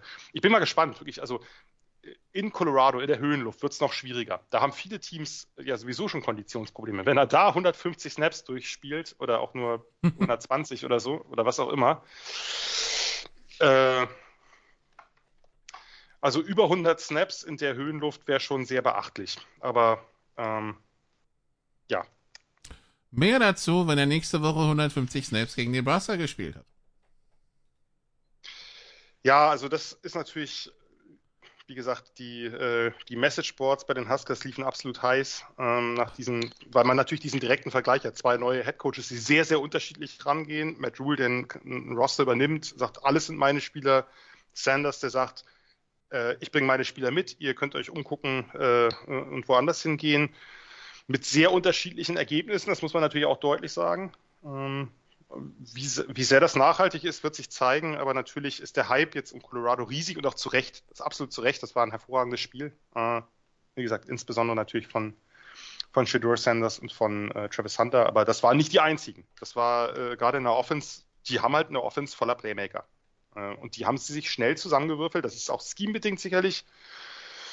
Aber das ist eine Offense, da werden sich einige Teams schwer tun. Klar, TCU, du hast es angesprochen, Christian, hat, hat einige Defense-Playmaker verloren, aber die hatten immer noch genug Starter da und immer noch gute Spieler. Und die haben keinen Stich gesehen. Ähm, und das ist, äh, das also ist schon spricht das jetzt fürs Coaching oder für die Spieler oder? Ich habe keine Ahnung. Wir werden, das können wir nach ein paar Spielen sicherlich besser, äh, besser einschätzen. Aber Josh Newton ist ein sehr guter Cornerback, äh, den sie letztes Mal hatten. Der ist von, von Travis Hunter, aber auch von den anderen doch das ein oder andere Mal zu viel nass gemacht worden. I don't know. Äh, dieser, wie gesagt, erste Spieltag, Overreaction sollten wir ein bisschen vorsichtig sein, aber ähm, das war eben alles andere als glücklich oder eine äh, ne, ne Fügung, die irgendwie gepasst hat, sondern da war halt viel, viel Qualität dabei. Okay, also das, äh, das Spiel der Woche und äh, ja, das, ähm, es, es findet dann alles zusammen. Äh, Nebraska gegen Colorado nächste Woche, also in Colorado und das ist das Fox-Spiel um 18 Uhr und ich ahne schon, wer es kommentieren wird. das, ähm, das, das war übrigens natürlich der Höhepunkt, dass dieses Spiel natürlich auch noch derjenige kommentiert, der bei Shootouts der bestmögliche Kommentator ist. Siehst du das anders, Nikola? Ich, äh... Meine Was einzige ich... Hoffnung, meine einzige Hoffnung ist Freitagabend. 2045, Nicola Marta macht ganz entspannt den Fernseher an, um Frankreich gegen Neuseeland zu schauen. Ah, ja, stimmt. Und dann hat auf einmal Gus Johnson, Gus Johnson hat Deutsch gelernt und Gus Johnson macht Frankreich gegen Neuseeland und ich höre einen tiefen Schrei aus dem Münchner Umland und sage mir, was kann das wohl sein? Und dann mache ich den Fernseher an und dann weiß ich, es war mein guter Freund, Nicolas Matta. Übrigens ganz kurz ein letzter Satz noch, vielleicht äh, um das Ganze rund zu machen, was ich nicht verstanden habe. Ich weiß nicht, wie es euch ging. TCU hat ja einen neuen OC. Die, Garrett Riley ist ja zu Clemson. Das hat auch zumindest äh, in der ersten Woche nur so mäßig gut geklappt. Kommen wir gleich noch zu. Ähm, Kendall Bryles äh, aus dem aus der beliebten hier sehr beliebten Bryles Familie. Ah ähm, ja, okay. Warum ist der nicht mehr gelaufen? Jetzt mal im Ernst. Sie haben TCU hatte in der Front gegenüber dieser Colorado Defense, gegenüber der Colorado Front 6 oder 7, hatten die, waren die überlegen. Das sieht man auch daran, wenn man sich anguckt, was Imani Bailey da veranstaltet hat und auch was sonst so im äh, Lauf ging. Warum haben sie das nicht konsequent? Dann hätte man das Spiel ein bisschen beruhigt. Dann hätte man, äh, ne, man hätte jetzt nicht unbedingt hier diesen, dieser Shootout gegen ein Team, was so viel Explosivität offensichtlich mitbringt, mit der man nicht klarkam, von der man vielleicht auch überrascht war. Wo war der denn nötig? Warum, äh, warum machen sie das Spiel nicht mal kurz, einfach strategisch langsamer, auch wenn es vielleicht nicht so ihr Ding ist, aber habe ich nicht verstanden.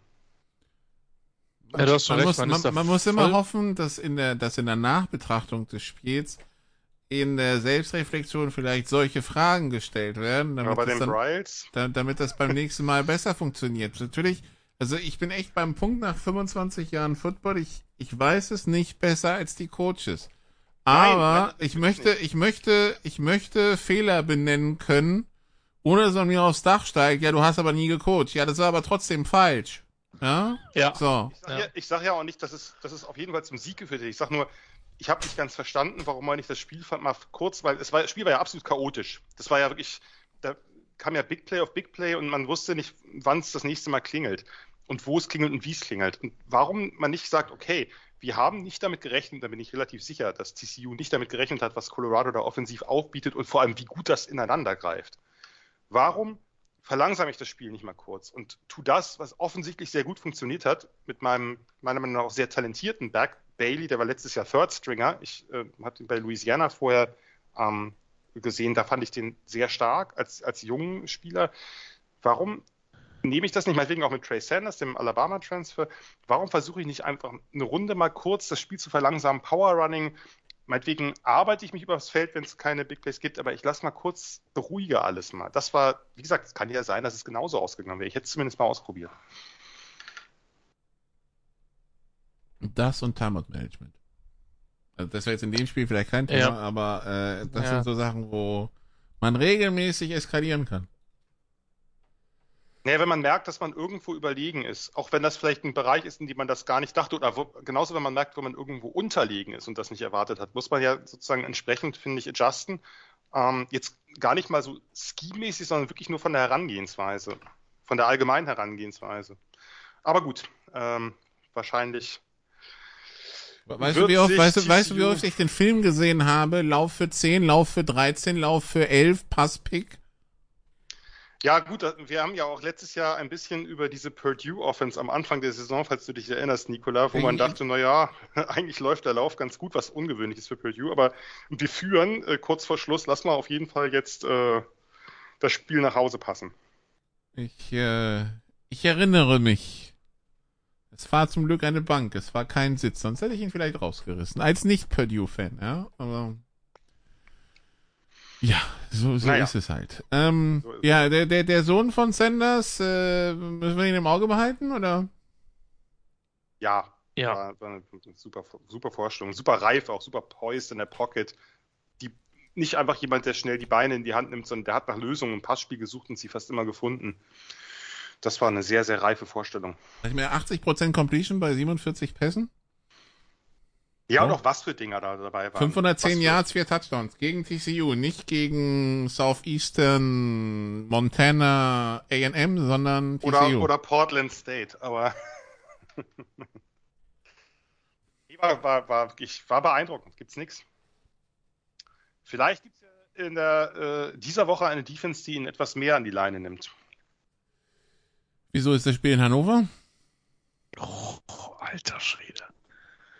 Junge, Junge, Junge, Junge, der kam aus dem Nix. Ich könnte noch also, mal so, werfen, aber nein. Ich sag mal so, Martin Kind hätte zu dieser Leistung vielleicht auch etwas zu sagen. Vielleicht. Ja, aber Nebraska, also sagen wir es mal so, ich glaube, äh, Hannover ist mehr Nebraska als, äh, als Colorado. Hm, ich weiß nicht. Sachen Personalwechsel ist es, finde ich, ist, äh, naja. Soll jeder selber entscheiden, werte Freunde, Freundinnen und Freunde. So, Wisconsin schlägt Buffalo 38 zu 17. Äh, Gibt es da irgendwas zu, zu sagen, das, außer dass es wohl ein schweres Wochenende für Jan Wegwert war? Ich war zufrieden. Buffalo hat in der ersten Halbzeit, ich würde sogar sagen, besser gespielt als Wisconsin. Haben ein bisschen Pech gehabt, dass jede knappe Ref-Entscheidung gegen sie ausgefallen ist. Wohlgemerkt, hat nichts mit dem Endergebnis zu tun. Natürlich hat Wisconsin verdient gewonnen. Natürlich ist Wisconsin das wesentlich bessere Team. Äh, trotzdem war es ein bisschen unglücklich. Ich war sehr zufrieden mit der Leistung der Bulls. Äh, kann ich nicht Wie? anders sagen. Wie war die Philongo Offense? Das ist das Einzige, die, was mich interessiert. Das, das, Witzige ist, die Philongo Offense ähm, war erstaunlich mixed. Also ist nicht nur, ist jetzt nicht in so einen All-Out-Passing-Modus gegangen, aber hat es irgendwann nicht verstanden, dass die beiden Backs, äh, Brian Allen und äh, Ches Melusi, einfach gegen eine wirklich auch für Mac-Verhältnisse an, das heißt Front, leichtes Spiel haben. Als er es verstanden hat, das war aber dann erst in der zweiten Halbzeit so. Da wurde es dann deutlicher. Äh, vielleicht hätte er vorher schon checken müssen, ach komm, das mit dem Passen, das können wir irgendwie verschieben auf ein Spiel, wo das Sinn macht. Hier hat es nicht so viel Sinn gemacht. Ähm, es gibt bei Wisconsin Spiele, wo Passen Sinn macht? Ja, die haben ja jetzt diese neue Offense und wollen ja und haben ja auch äh, haben ja auch mit Tanner Mordecai von SMU jetzt einen äh, veritablen Air Raid Passer als Quarterback. Die wollen ja alles umstellen. Ähm, nur manchmal muss man vielleicht auch gucken, hey, gib den Ball den beiden Backs und die O-Line davor, die dominiert. Das ist eine super Run-Block-O-Line, das reicht dann auch. Was ich witzig fand, ist genauso in der Defense. Ähm, Luke Fickel äh, ist ja nun ein Vertreter von viel Press und Man-Coverage und ähm, gut, das Press hat er nicht so viel gemacht, aber das Man schon. Ähm, Wisconsin in den letzten Jahren war ja immer nur off so ein, ne, wir, die, der Gegner muss sich übers Feld arbeiten, wir machen's, wir sind super diszipliniert, wir machen es jedem schwer, gehen aber nicht so viel Risiko. Er hat gesagt, nee, mein neues System funktioniert ganz gut. Es hat dafür, dass es Buffalo war, noch nicht so gut funktioniert, weil er einfach das Spielermaterial nicht hatte. Und Im Gegensatz zu äh, Colorado ist bei Wisconsin fast niemand aus der Defense abgehauen, weil sie einfach Bock auf den neuen Coach hatten. Das ist schön, aber es ist vielleicht nicht das geeignete Material für sein System. Material ist ein blödes Wort, ich weiß, aber nicht die geeigneten Spieler. Ähm, ist aber doof, sehen, wenn die Leute Bock auf den Coach haben und der Coach sehr schnell nicht mehr Bock auf dich. Ja, die Frage ist, vielleicht, äh, vielleicht schauen sie sich ja, adjusten sie ein bisschen, dass sie merken, okay, äh, das, was sie da an Offman gespielt haben, das hat äh, die Spieler ein bisschen sehr irritiert, weil bei Buffalo hat, wie gesagt, wir reden von einem Mac-Team, aber wenn der Quarterback und der Quarterback von Buffalo ist jetzt nicht so gut, der hat in der ersten Halbzeit, ich glaube, die ersten 12 oder 13 Pässe er komplettiert. Das sollte einem dann zu denken geben. Aber gut, äh, es ist das erste Spiel, man spielt sich ein und wahrscheinlich wird das irgendwann bei Wisconsin auch richtig gut funktionieren mit der neuen Defense und wahrscheinlich auch mit der neuen Offense. Äh, trotz für Longo, ganz kurze Zeitnote für Christian. Der Kommentator hat für Longo äh, quasi zugeschrieben, guck mal, er entwickelt ja so toll Quarterbacks wie Sam Howell oder Drake May. Da habe ich gedacht, ob das jetzt unbedingt, dass man das jetzt unbedingt für Longo zuschreiben muss, dass er mit Sam Howell und Drake May gearbeitet hat. I don't know, aber so war es. Ich habe das, ich habe das tatsächlich, weil ich mir äh, nur, nur kurz Highlights, aber dieser Satz, ich habe genau zu dem Moment eingeschaltet oder äh, war drin. Und ich dachte mir, nee, oh. du hast dich oh. verhört. Du hast dich verhört. Ja, das er, war der, er war der OC, das ist richtig, aber ob man jetzt sagen kann, er hat da zwei absolute NFL-Talente entwickelt. Ich drücke mich mal so aus. Ja? Wir sind letztes Jahr mit meiner U19 zur Hallenfußball, zur deutschen Meisterschaft gefahren. Ich hatte sehr gute Spieler. Ich würde sagen, ich habe als Coach in dem Sinne einen guten Job gemacht, denen nicht im Weg zu stehen und die richtigen Motivationsreden zu finden. Habe ich denen irgendwas sportlich beigebracht? Nein. Vielleicht ein bisschen taktisches Verständnis, wenn überhaupt. Habe ich denen sonst was? Nein. Ja? Wie viele Teams waren beim Futsal bei der deutschen Meisterschaft insgesamt? Sechs. Sechs. Das heißt, du, dann kannst du mit Fug und Recht sagen, ihr seid ja nicht mal letzter geworden. Du bist einer nee. der fünf besten Futsal-Trainer Deutschlands. So. Genau. So das ist die Argumentationslinie. ja, Etwas, genau. woran wir nie gezweifelt haben, Christian. Genau. Und ich habe Quarterbacks entwickelt. Naja, egal. Ähm, es ja, ist, es war ein äh, bisschen, bisschen absurd. Also das hätte man vielleicht etwas kleiner kochen können. Aber ich habe halt den Eindruck, dass das halt so ein Standardsatz, so, ey, du hast gesehen, da hat ein prominenter Quarterback bei dem gespielt, dann ist es halt einfach eine Line, wo ich mir halt denke, Vorbereitung. Egal. Ja, das ist halt, weißt du, das ist so der Kommentar, das ist so wie die Lehramt, so die Art von Kommentator ist wie der typische Lehrämtler im geisteswissenschaftlichen Seminar. Du merkst, die kritische Ebene fehlt einfach immer. Das ist so. Ja, wenn Lehrämtler einen Vortrag in der Soziologie oder so halten, und Jan weiß das mit Sicherheit noch besser als ich, dann fehlt sehr, sehr oft die kritische Ebene. Und genauso ist das mit dieser Art von Kommentatoren. Ja. Jetzt wisst ihr Bescheid. Ja, sind wir, sind wir mit dem Digress durch, ja? Ja, vielleicht kann Nikola etwas äh, Näheres zum nächsten Spiel sagen. Ich habe übrigens sehr viel Respekt vor Lehrenplan. Nicht, dass das jetzt falsch rüberkommt. Und die hat trotzdem recht. Le Le Lehrer haben immer noch morgens recht und mittags frei. Das finde ich beschreibt das äh, Berufsverständnis immer noch am besten. Und wir haben Was glaubst du, wer nachmittags unseren Podcast hört, Jan? oh, Vorsicht, es gibt keine Berufsgruppe, die so empfindlich ist. Ja, ich weiß, ich weiß, ich weiß. Wir, wir, wir geben uns hier in Teufels Küche. Ähm, Und das kann keiner wollen. Das kann keiner wollen. Wobei jemand das, Ja, genau. Ja, zu, den, zu den Devils kommen wir später. Ähm, also, wir hatten Wisconsin, dann Oklahoma, Arkansas State. Auch da scheint nicht viel Liebe vorhanden zu sein. Ein knappes 73-0. Ähm, gegen einen, gegen einen, äh, gegen ein FBS-Team ist ja eher, passiert eher selten, sagen wir mal so. Ja, dann äh, North Carolina gegen South Carolina. Ja? Ich, ich will es nicht lange machen. Es gab nur eine Szene, die ich sehr bemerkenswert fand, wo tatsächlich der, ich glaube, es war ein Running Back, dann tatsächlich den Head Coach am Ende in den Arm genommen hat, der vollkommen zerstört gewesen ist. Äh, obgleich dieses Ergebnis von Arkansas State. Und weißt du, wie eine Mutter, die ihren Jungen in den Schoß nimmt und sagt, es wird alles wieder gut. Ja. Ob das bei Arkansas State der Fall sein wird, wir wissen es nicht. Vielleicht. Ja, Entschuldigung, das war nur meine Story.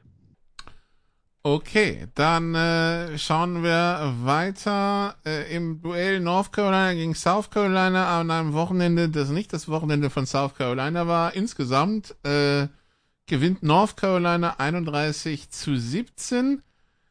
Ähm, ja, ansonsten Ole Miss schlägt Mercer 73-7. Ganz, äh, ja? ganz, ganz kurz vielleicht, Nikola, weil das Spiel, ich will jetzt nicht lang drüber reden, aber das kann man sich schon mal angucken, denn das war ein ziemlich hochklassiges Duell. Äh, Drake May, Quarterback von UNC, gilt ja auch neben Caleb Williams als einer der Top 2 Draftpicks. Ähm, eine super Leistung, auch ohne seine, der hat ja Josh Downs und Antoine Green, seine beiden Top-Receiver verloren. Also so ein bisschen eine ähnliche Situation wie bei Sam Howell, bei seinem Vorgänger. Der hat ja auch seine gesamten Skillplayer im letzten Jahr verloren, hat die Titans gut eingebunden, das tiefe Passing war eindrucksvoll. Und auf der anderen Seite Spencer Rattler, das sollte nicht runtergehen, äh, war auch richtig gut unterwegs, hat ohne seinen Top-Receiver, Juice Wells, gespielt. Ähm, war also beeindruckende Pässe, teils unter Druck, aber, das muss man sich vielleicht mal reinziehen, UNC, über deren Defense haben wir ja zu Recht auch die letzten Jahre uns etwas mokiert, um es vorsichtig auszudrücken. 16 Tackles for Loss und 9 Sacks. Ähm, da ist natürlich die Frage, was ist das für eine O-Line, die South Carolina da aufbietet? Äh, weil also Rattler war in der zweiten Halbzeit einfach unter Dauerfeuer, hat es, finde ich, ganz gut gelöst. Also hat ein gutes, sehr gutes Spiel gemacht sogar. Aber ne, ich habe mit einem Shootout gerechnet wegen diesen zwei miesen Defenses und dann kommt UNC da plötzlich mit so einer, mit so einer, wir blitzen euch äh, irgendwie oder wir, wir ballern euch irgendwie Feuer am Arsch. Ähm, ja, mal gucken, äh, was da so passiert. Ob das wirklich daran lag oder ob die O-Line von South Carolina irgendwie auch Christian und ich hätten spielen können. Könnt ihr sowieso. Ey, ich habe jetzt erste Erfahrung als Center gesammelt, wenn auch nur im Flag. Kannst ja. du dich aber bei Minnesota äh, bewerben, bei PJ. sorry. Ja, wobei ich meine, meine Rolling, meine Rolling Skills sind nicht, noch nicht, nicht so überragend gut. Da muss ich vielleicht noch dran arbeiten. Ja. Die need to row the boat. Need to row the boat. It's just, just a fact. Ja, dann musst du halt so ein kleines Ruderboot nehmen und dann dann einmal rüber über den Teich. Ja. Deswegen, ich wäre auch dafür, dass da irgendwie in der die Stadionmusik von, äh, von äh, Minnesota, ja, ich habe ein knallrotes Gummiboot. Ist jetzt nicht knallrot, aber es ist maroonrot. Entschuldigung, der Tag wird lang. Der Tag wird lang. Für Jan. So, Ole Miss schlägt Mercer 73-7, Texas A&M schlägt New Mexico 52-10. Das sind mindestens 53 Punkte zu viel für Texas A&M, aber das lässt sich leider nicht ändern. Tulane gegen South Alabama 37-17 und Iowa in einer Offense-Demonstration der allerersten Güte macht 24 Punkte gegen Utah State und gewinnt 24-14. Hoffen wir mal, dass sie nicht ihre kompletten, ihre kompletten Offense-Punkte fürs Jahr in diesem einen Spiel verballert haben. Ähm, Der, die, die nicht weitermachen die beste genau, Statistik, die beste Statistik daran ist, es war der erste Opening Drive Touchdown Pass, also im ersten Spiel seit 1991 für Iowa. Ich meine, und man sollte ja nicht vergessen, die ersten, das erste Spiel ist oftmals gegen einen zweite? kleineren Gegner. Und ganz kurz, und die, das gleich die ersten beiden Drives in Touchdown mündeten. Ähm, sollte man bei den Hawkeyes auch eher selten erlebt haben äh, dass danach das Ganze schon wieder so ein bisschen versiegte, auch mit Kate McNamara sollte vielleicht, äh, naja, man sollte nochmal hingucken. Das war, danach war es doch auch viel wieder der alte Grind. Und man darf nicht vergessen, es ist ein Punkt unterm benötigten Schnitt für unseren werten OC. 25 Punkte sind angestrebt. Der hat ja einen Paycut hingenommen äh, zum, zum äh, Ende der letzten Saison. Ähm, und hat aber tatsächlich auch als Incentive unter anderem drin stehen, dass er eine gewisse Anzahl an Punkte scoren muss. Schauen wir mal, wie es wird. Meinst du, da kann die Buchhaltung vorbei nach dem ersten Quarter, also von wegen hier 14 Punkte nach dem Quarter, das können wir uns nicht leisten? Ich, nee, ich muss genau reingucken. Ich behaupte, er hat genau, ich meine, er hat 25 Punkte pro Spiel im, im, ähm, im Vertrag drin stehen. Ich kann mich täuschen, aber ich bin mir absolut sicher, dass ich die Story gelesen habe. 25 über, Punkte über gesamt oder 25 Punkte, die die Offense erzielt haben muss? Ja, pro Spiel. Das weiß ich nicht. Weil genau, bei Iowa kann das ja durchaus ein Unterschied sein. Das, das ist die ja. entscheidende Frage, weil ich meine, es gibt keine Defense, die in den letzten Jahren so viel gescored hat. Äh, ja, weil sie musste. Ich, das, ja, weil sie musste, weil sie halt so gut war. Äh, ich weiß nicht, ob äh, Brian Ferentz da jetzt äh, das für sich dann in Anschlag nehmen kann. Er, er, muss wahrscheinlich hoffen, dass die Defense irgendwelche Turnovers macht und ihm den Ball in der Red Zone übergibt. Das ist wahrscheinlich die beste Möglichkeit für ihn, an diese äh, 25-Punkte-Grenze zu kommen. Es ist, es ist bizarr, ne? Es hat so, also, ähm, das hat man extrem selten gelesen. Es gab, boah, ich glaube, was haben wir jetzt, September, Anfang August, Ende Juli gab es eine längere Story im Athletic über ihn, wo, wo ich ihn gar nicht so unsympathisch fand, ehrlich gesagt. Das ist ja oft so, dass er nichts mit Sympathie und Antipathie zu tun hat, wenn der Offense funktioniert oder auch nicht. Äh, manchmal schon, aber ähm, ja, fand ich nicht unspannend. Auf der anderen Seite ist es natürlich schon so, dass dann der eine oder andere ihm vorwirft, wenn du jetzt Ronny Müller heißen würdest, dass dann vielleicht der, ja. Der, der Job des OCs nicht mehr ganz so sicher gewesen wäre. Äh, mit großer Sicherheit. Ja.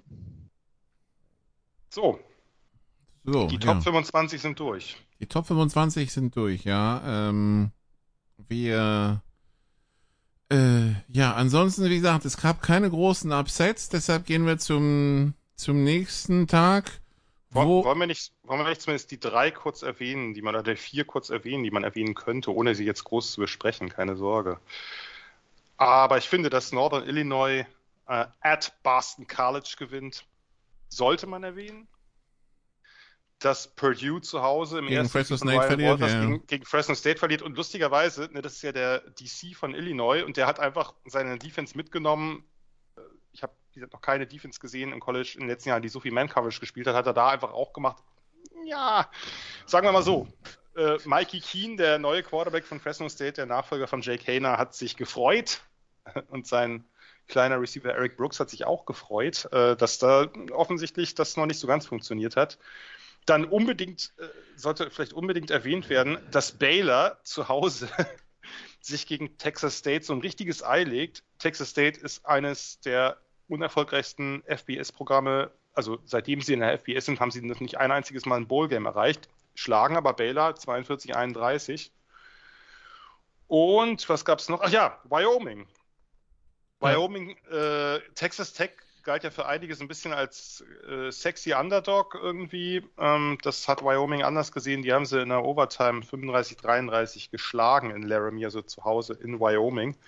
Das glaube ich auch nicht so ein gutes Pflaster ist für äh, leicht überdurchschnittliche Teams, ähm, da aufzutreten. Gab übrigens einen sehr, sehr coolen, äh, ich glaube, es war der Touchdown dann zum äh, zum Ausgleich äh, in, in, der Overtime, wo dann nachher die Two-Point-Conversion passte und wo der Quarterback unter höllischem Druck äh, bei einem Blitz, der ihn direkt zentral erwischt hat, irgendwie mit Linebacker-Blitz oder so, den Titan gefunden hat, war wirklich äh, ein bisschen spektakulär, äh, wie er den Ball dann losgeworden ist. Anyway, das waren, glaube ich, so die Überraschungen des Samstags. Und Big 12 Neuling BYU quält sich zu einem 14-0 gegen Sam Houston. Ja, da habe ich nichts von gesehen. Aber das äh, klingt auf jeden Fall nach einem Spiel, was ich mir nicht angucken will. Du hast ja Highlights von UMass gegen New Mexico State angeschaut. Das lag aber daran, dass da ja noch nicht so viel da war. Äh, das, wenn es nur fünf Spiele gibt oder so, dann kann man auch mal reinschauen. Aber wenn es äh, 50 Spiele gibt, dann gucke ich mir sowas nicht an.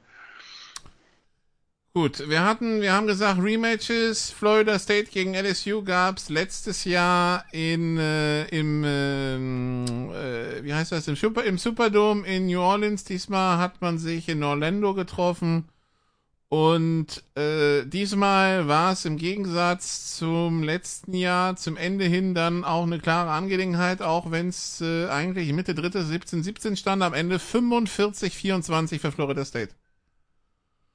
Äh, Jan. Ich, äh, ja. Ähm, ja, äh, erste Halbzeit war ja noch ein bisschen, bisschen ausgeglichener, beziehungsweise ich muss eigentlich sagen, dass ich LSU sogar äh, ein Stück besser fand. Die haben ein paar, paar Dinger liegen lassen. Ähm, und dann das, was, äh, was Florida State, als sie dann aufgewacht sind, in der zweiten Halbzeit gemacht hat, war halt wirklich, wirklich beeindruckend. Ähm, ich fand insgesamt den, äh, die Idee von Florida State mutig und hätte ich nie mit gerechnet. Die haben halt konsequent Man gegen LSUs Receiver gespielt, obwohl LSU mit Malik Neighbors ja auch einen Receiver hat, der als möglicher Top-Prospect für die Draft gilt, für die kommende Draft. Meistens eben Man, dann ein tiefer Safety quasi als Spy, der nach vorne gekommen ist gegen Jaden Daniels und noch ein paar Run-Blitzes und äh, haben sich so gesagt, na, schlagt uns direkt Mann gegen Mann. Und das hat äh, bei LSU irgendwann nicht mehr geklappt. Ähm, in der ersten Halbzeit hat FSU noch ein paar Probleme gehabt ähm, mit der, mit der LSU D-Line, insbesondere mit Mika Wingo, dem, dem Defensive Tackle, der wirklich bei jedem Play im Backfield war. Und irgendwann haben sie es halt hinbekommen. Jordan Travis, der Quarterback der Knowles, ist ein bisschen ruhiger geworden. Der hat in der ersten Halbzeit doch ungewöhnlich zittrige Pässe angebracht und auch ein paar wirklich blöde Entscheidungen getroffen. Einmal hat er Glück gehabt, dass ihm der Ball nicht intercepted wird. In der zweiten Halbzeit haben sie sich dann ein bisschen mehr auf ihre Stärken besonnen, haben ihr Laufspiel ein bisschen in Gang gekriegt und haben halt einfach krasse Receiver. Johnny Wilson ist 6'7 groß, äh, also mit, glaube ich, 240 Pounds, also Tident-Größe oder noch mehr als das, sich super bewegen kann. Und Keon Coleman, der Michigan State Transfer hat, ja, so vielleicht das das Contested Catch, äh, Contested Catch Monster ist lange äh, hier schon, wie wir diesen Podcast machen. Ähm, äh, krass starke Hände, einfach im Sinne von Strong Hands. Ähm, dem kannst du den Ball irgendwie zuwerfen in Traffic, der wird den auf jeden Fall runterbringen. Ja, wie gesagt, ich fand, ich fand es beeindruckend, was FSU gemacht hat, sind dem Hype durchaus gerecht geworden. Bei LSU, zweite Halbzeit war natürlich nichts, das hat Brian Kelly danach auch gesagt. Ähm, habe ich nicht ganz verstanden. Sie haben ja äh, mit, mit Harold Perkins so einen der absoluten Difference Maker, der so eine, der letztes Jahr ja so ein bisschen so eine, ich sage jetzt mal ganz platt, Micah Parsons Rolle, also Outside Linebacker mit, mit Blitzer gespielt hat. Den haben sie jetzt auf Mittellinebacker gesetzt. Das fand ich, was eigentlich seine Position ist, aber da war der total verschenkt, weil er dann einfach die ganze Zeit off gespielt hat und nicht eben für Havoc im Backfield gesorgt hat. I don't know. Äh, wie gesagt, witz, witziges Spiel in der ersten Halbzeit, wildes Spiel, viele Fehler auf beiden Seiten. Ähm, und äh, ja, in der zweiten Halbzeit hat Florida State dann ernst gemacht und da gab es dann wirklich gar nichts mehr zu lachen für LSU. Hätten wahrscheinlich auch in der Form, ich habe Florida State auch vorn gesehen, aber in der Form, wie es in der zweiten Halbzeit abgelaufen ist, äh, haben, glaube ich, die wenigsten damit gerechnet. Das war schon eine beeindruckende Show. Am anderen Ende der beeindruckenden Show, Christian, an dem Tag auch das Duell zwischen äh, Rutgers und Northwestern. Das hat Jan ja ausführlicher gesehen. Ich habe nur die Scores gesehen und mir gedacht, nee, das brauchst du da nicht. Also, ein bisschen, bisschen was mitbekommen, aber ja, Northwestern ist ja bekanntermaßen äh, eine Basketball-School, nein, keine Ahnung, eine Journalisten-School. Also war, war doch, sag ich mal, von der Qualität her überschaubar. Ja, also. Akt aktuell vor allem eine Bully-School. Oh. Hazing School. Ja, die, die Hinweise sind in der Tat alles andere als, als als positiv. Sehr, sehr, sehr unschön, was man da lesen musste. Richtig, richtig übel, ja. Und fast genauso übel, so übel kann es natürlich nicht sein, so übel kannst du gar nicht Football spielen, wie das, was da passiert ist, aber fast genauso übel war diese Performance. Also das war wirklich äh, grotesk und Northwestern wartet immer noch auf den ersten Sieg seit, äh, habe ich vergessen. Nikola wird es wissen. Echt ja, ja. Okay. Ja, ja, ja, ja. ist, äh, ich habe schon ein kleines Päckchen zu tragen da. Das war aber letztes Jahr, das war nicht vorletztes Jahr, oder? Nee, das war letztes Jahr der Beginn in Dublin auch. Ach so, das stimmt, genau. Und dann kam noch Georgia Southern oben drauf, okay. Naja, dann haben sie elf Spiele verloren und jetzt auch, und das wird auch nicht besser werden, äh, weil das ist wirklich ganz, ganz schlecht. Also die sind wirklich einfach vollkommen unterirdisch und natürlich, jetzt kommt natürlich auch noch dazu, dass sicherlich viele Spieler unsicher sind, wie es da, wie es da weitergeht. Ja, die, die haben ein Spiel gegen Howard äh, mitten in der Saison, also gegen ein FCS-Team. Das ist wahrscheinlich die große Chance. Oder jetzt UTEP im nächsten Spiel. Aber ein Mid-Major könnte schon eine Hürde zu groß sein. Schauen wir mal. Und dann haben sie natürlich auch Nebraska am 21. Oktober. Ah, Alter, genau das wollte ich. Das ist doch nicht, ist doch nicht wahr. die Woche, nee, genau, dann haben sie Howard eine Woche Pause, um den, um den Sieg zu genießen und dann die Energie mit nach Nebraska zu nehmen. Ähm, ja, nun. ähm, puh. Dann, und dann gab's noch, wie, wie, wir erinnern uns, letztes Jahr gab's dieses, am Montag, dieses Clemson Georgia Tech, wo Clemson lange Zeit nicht gut aussah und irgendwie doch relativ hoch gewinnt. Dieses Mal waren sie zu Gast bei Duke und äh, Duke gewinnt zum ersten Mal seit 1989 gegen ein Top Ten Team und gewinnt nicht nur knapp, sondern 28-7. Und jetzt ist die Frage, müssen wir uns um Sorgen, Sorgen um Clemson machen? Äh, Christian oder Jan? Ich mache mir keine Sorgen. Also, Dich freut das, oder wie? Freuen ist immer so, man soll sich ja nicht anhand der Missgeschicke anderer Menschen irgendwie. Ähm, da kommen die christlichen Werte wieder durch, ich sehe schon. Naja. Jan hat das ja wunderbar in einem Twitter-Thread beschrieben. Das Ding ist halt, der, der rationale Teil in mir, von dem Nikola weiß, der ist eigentlich nur in den seltensten Fällen existent, aber kommt vor, der sagt, gut, du schießt Field Goals, du, ähm, du fummelst den Ball 20 Millionen Mal weg. Dann gibt es so auch wenig doof wirst du, so doof, so doof wirst du nie wieder ein Spiel verlieren. Auf der anderen Seite, du hast dieses Spiel verloren. Und ähm, du hast da jetzt schon echt ordentlich Druck auf dem Kessel. Und es ist auch um, noch ein ähm. Conference-Duell, das heißt, es, es tut dir doppelt weh. Ja. Ja, also, keine Ahnung. Es ist, es ist für mich absolut bemerkenswert. Ähm, es ist für mich absolut bemerkenswert, was da passiert gerade. Also, klar, es war ne, mal wieder neuer Quarterback, whatever. Du verlierst nicht gegen Duke. Du verlierst auch nicht mit so einer, in Anführungszeichen, blutarmen offensiven Vorstellung gegen Duke. Aber das, also für mich ist das schon ein Warnzeichen. Ich, ich weiß es nicht. Ist schwierig. Also hätte ich persönlich, dass, dass Clemson vielleicht nicht mehr die Macht ist wie, ähm, aber die rekrutieren immer noch bis zum Geht nicht mehr. Die haben jetzt einen neuen OC. Wir waren ja eigentlich alle relativ angetan dass der Boswini so ein bisschen von seinem Buddy-Business weggeht und man sagt, hey, ähm, wir, wir nehmen jetzt mal, ähm, wir nehmen uns jetzt wirklich mal jemanden, der unter Beweis gestellt hat, dass das kann. Ja. Der Start war, Start war alles andere als gut. Die Defense hat ja jetzt nicht perfekt gespielt, aber so, die hat ja schon ziemlich geballt insgesamt. Ja. Interessante Entwicklung auf jeden Fall das Ding ist, die Offense hat den Ball ja durchaus auch äh, bewegen können. Mehr Yards, deutlich mehr First Downs, mehr Zeit auf, also mehr Zeit, mehr Time of Possession gehabt, Zeit von der Uhr genommen, naja, wie auch immer. Ähm, das, das ist ja wirklich, du hast ja, hast ja richtig beschrieben. Ich meine, Klappnick, der Quarterback, hat ja letztes Jahr schon am Ende gespielt, der hat ja schon ein bisschen Erfahrung, das sollte eigentlich klar gehen und Garrett Riley war der begehrteste OC als, als Broyles Award-Gewinner, als bester Assistent im College Football. Das ist ja eigentlich, dachte man ja, jetzt geht es ein bisschen voran und dann kommt da, dann liegen die sich so ein Ei. Also diese Nummer im dritten Viertel, wo es äh, ne, erst, erst lassen sie Riley Leonard aussehen, den Quarterback bei diesem Run wie, wie Michael Wick irgendwie oder so. Äh, wo der sich da aus dem Tackle rausdreht und dann die Seitenlinie entlang tänzelt. Ich meine, der ist irgendwie 6'5, 230 oder so, aber wirkte halt wie, weiß nicht, was weiß ich für ein Speedster, den, den sie da nicht aufhalten konnten. Und dann diese Nummer, diese dreimal First and Goal zu haben, zweimal davon an der Eins, beim ersten Mal erst eine Strafe, dann Tackled for Loss und dann wird das 24-Yard-Field-Goal geblockt. Ähm, wohlgemerkt, die hatten vorher schon ein, ein, ein kürzeres Field Goal geblockt. Zweimal übrigens vom selben Spieler, Wesley Williams. Und ich habe geguckt, der ist 6'3 groß, also jetzt nicht irgendwie so ein, so ein absoluter Hühne schon groß, aber jetzt nicht das, wo du denkst, ah ja, das ist der Typ, der, der da jedes Field Goal blockt, vor allem die kurzen nicht. Dann kriegen sie den Ball wieder, First und Goal an der 7 ähm, und, und verpatzen den, den Handoff, beziehungsweise den Zone Read Handoff ähm, zwischen Klapnick und Will Shipley. Duke recovered. Dann drittes Mal First and Goal an der 1 und der Running Back fummelt. Und dann gibt es diesen langen Return. Das, das kannst du ernst, also kannst du nicht ernsthaft bringen.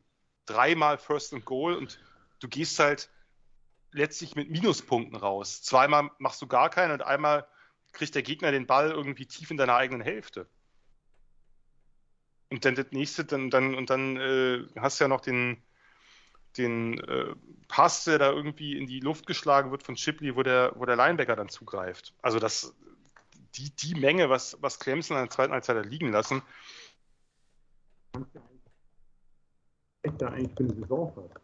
So, dann äh, war es das zu Woche 0-1 oder für manche Teams 0 und 1. Wir machen eine kurze Pause und dann schauen wir hier auf Woche 2.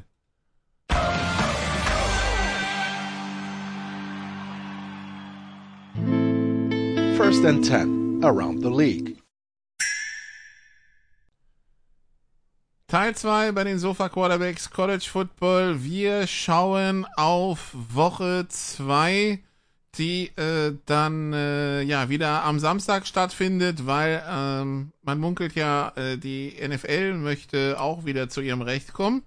Dementsprechend äh, schauen wir auf das, was an diesem Wochenende passieren wird. Ähm, über das Duell der Indianas reden wir nicht. Kansas gegen Illinois, obwohl, ja, da reden wir erst drüber, wenn Illinois Kansas schlägt und hier Christian wieder Illinois zum Big Ten Champion machen will. Ähm, ja, natürlich geht's weiter mit diesen Out-of-Conference-Duellen, die wahrscheinlich hoch zu wenig ausgehen. Georgia, Ball State, Ohio State, Youngstown State, Penn State, Delaware. Aber da gibt's auch äh, Duelle, die interessant sind. Und dann fangen wir an, Samstag um 18 Uhr mit äh, NC State gegen Notre Dame. Notre Dame Favorit mit siebeneinhalb tatsächlich, Jan. Ähm, siehst du es auch so deutlich? Ah, ist eng. Also ich sehe Notre Dame vorn, NC State, ja, neuen OC, Brandon Armstrong als Quarterback, das hat sich zumindest äh, leidlich gut angelassen. Ähm, na, ich gehe doch, ich gehe doch mit den, ich gehe doch äh, höher. Ist aber, ist, würde ich ungefähr in der, äh, in der Range betrachten. Notre Dame hat eigentlich ein relativ komplettes Team und zweimal jetzt ziemlich überzeugt. Zwar nicht gegen besonders gute Gegner, aber die Defense scheint wirklich wirklich top zu sein, dass man da auch in Garbage Time nichts mehr zulässt. Notre Dame mit über 7,5. Dann hat Baylor Utah zu Gast. Christian, äh, Baylor haben wir gesagt, frischen Ei gelegt. Äh, jetzt äh, Utah zu Gast. Utah auswärts in Waco, Texas, Favorit mit 8. Es ist viel auswärts in Waco, Texas. Ich meine, das Texas State-Spiel, den Quarterback hätte ich sofort genommen. CJ Kinney galt ja auch als sehr, sehr heißer Name im College Football, der, der Texas State Head Coach. Ich bin geneigt, dass es enger wird.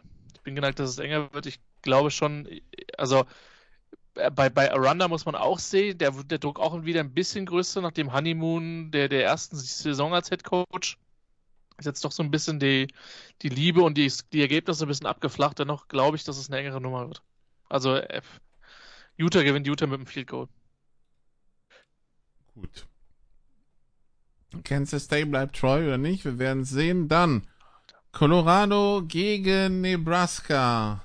Äh, 18 Uhr, wie gesagt, bei Fox. Wer zufällig im Großraum Denver unterwegs ist, Tickets gehen bei 269 Dollar los. Ich kann euch sagen, das ist für College schon ambitioniert. The Hype is real, Jan. Der Hype ist real und äh, immerhin gibt es jetzt wieder, also gestern äh, hatte ich geguckt, da äh, war eine 3 vorne äh, bei den billigsten. Offensichtlich haben sich äh, ein paar Leute vielleicht doch noch dazu erbarmt. Es gab auch schon Aufrufe, ähm, dass man auf gar keinen Fall an Rote das Ticket verkauft, weil Nebraska ja relativ gut auswärts reist. Ja, ähm, der Hype es, ist. Es ist ja auch nicht besonders weit, also für, für amerikanische Verhältnisse, das, das machst du im Auto. Das geht schon klar, ja. Ähm, von daher könnten tatsächlich ein paar mehr Nebraska-Fans im Stadion sein. Die haben von den Buchmachern, also die Buchmacher sagen Colorado mit drei. Ah, das ist zu wenig. Also, sorry, äh, Huskers. Ähm, da gehe ich, da gehe ich höher. Das ist, äh, auch wenn der Hype vielleicht ein bisschen zu große Ausmaße angenommen hat, aber das wird schwer für die Huskers Defense das zu stoppen, dauerhaft, wenn die eigene Offense so zahnlos ist. Äh, man hat jetzt auch noch gerade einen der Starting Receiver per Kreuzbandriss verloren, hat jetzt einen der umgeschulten Receiver zu Cornerbacks wieder zurückbeordert, weil die Receiver Depth so dünn ist wie bei vielleicht keinem anderen um, Power 5 Team. Hm, ich sehe es nicht. Christian? Nee, gehe ich auf Colorado mit 10. Okay, dann äh, hoffen wir für Boston College, dass es gegen FCS Holy Cross, äh, dass sie da nicht ans Kreuz genagelt werden, sondern ein bisschen mehr Chancen haben. Äh, Übrigens nach wie vor einer der besten Teamnamen Holy Cross Crusaders. Das ist einfach, besser wird es nicht mehr und ich Falls Christian doch bei Liberty niemals einen Job bekommt, was ich nicht hoffe, dezidiert, dann wäre das vielleicht genau seine äh, Alternativoption. Das Ding ist ja, jeder ist sehr käuflich. Wer wüsste das besser als ich aus der Kommunalpolitik? Ja, aber ähm, so, sag mal so, als Ziviler gibt es in der Kirche relativ wenig Geld zu verdienen. Äh, das mag ja sein. Aber, also, äh, Nikola, jetzt, ich will jetzt nicht zu sehr äh, dem Ganzen frönen. Also ich kann den Leuten schon eine, eine, Moralpredigt über eine halbe Stunde halten. Sie endet dann halt vermutlich primär auf Bourdieu anstatt auf, auf, auf, auf äh, einen anderen Theologen. Auf, ja. auf Mondieu. Aber, aber ja, alter Schwede, Junge, das ist fliegt wieder tief. Aber der Punkt bei der ganzen Geschichte ist, Nikola, ich kenne diesen ganzen Duktus.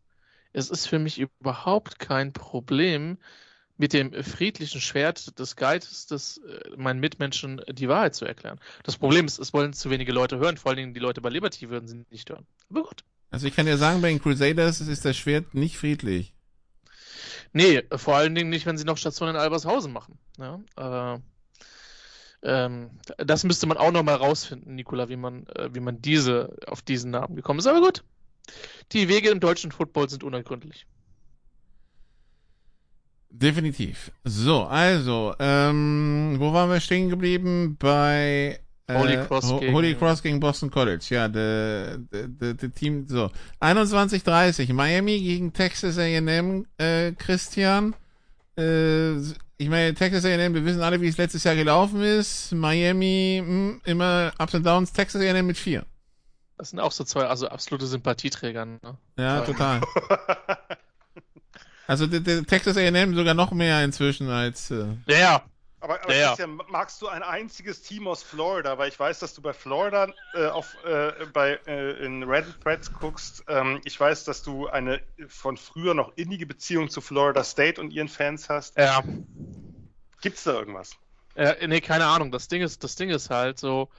Ich habe halt wirklich nur diesen Freitagmorgen Zeit gehabt. Und dann habe ich halt diese, diese, also A, diese Penalty gegen die Nummer 3, Dreier gesehen, habe die Offense gesehen, habe die restlichen Strafen gegen die Offense gesehen und dachte mir, da kannst du ein bisschen Spaß haben. Zumal im Moment ist ja meine Fußballseele sehr geschunden, wenn man sich anguckt, was die ja. Koblenz derzeit nicht leistet in der Regionalliga. Das sieht ganz, ganz, ganz, ganz böse aus.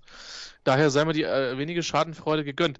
Ähm, Miami ist mit Favorit mit 4, sagtest du, oder der A&M? Nee, A&M. Äh, ich habe halt null Vertrauen in A&M, dass die mal zwei Spiele hintereinander gewinnen können. Deswegen äh, Miami äh, outright mit einem Goal. Okay. Gut, das also, das also 21.30 Uhr am Samstag. Dann haben wir auch das Battle of Iowa quasi, Jan, zwischen Iowa State und Iowa. Beide haben ihr erstes Spiel gewonnen. Ich sag's direkt, das Over-Under 36,5 genau. und ich Iowa genau Favorit mit 4. Die Cyhawk Trophy. Äh, genau, also mich interessiert das äh, Over-Under deutlich mehr. 36 sagst du, ja? Anhalb. Ja, ja, 36, ja. Hm. Wollen wir wirklich mal drüber gehen? Soll ich es mal, mal wagen und, und, und hoffen, dass es ein 20 zu 17 nach Overtime gibt oder so? Nach dreifacher, oh nee, geht ja nicht mehr, aber nach zweifacher Overtime? Ähm,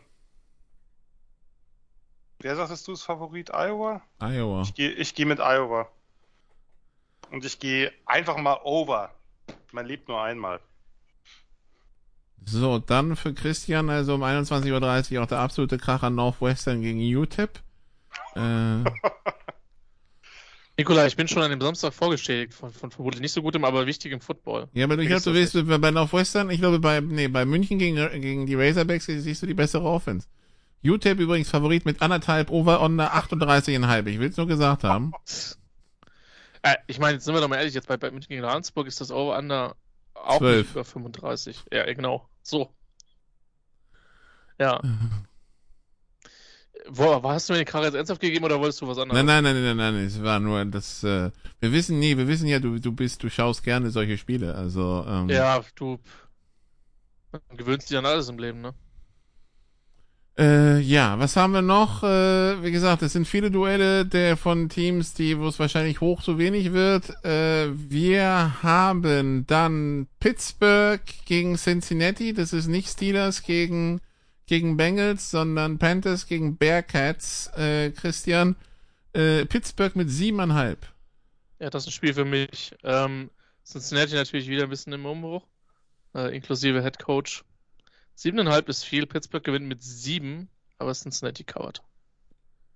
Okay, dann äh, ist es natürlich schade, dass wir ähm, Sal nicht dabei haben, wobei wenn er nächste Woche dabei sein sollte und Texas gewinnt das, dann äh, schaltet sich Jan wahrscheinlich wieder kurz weg. Aber, Gibt's keine Folge leider. So sorry. Äh, Alabama gegen Texas.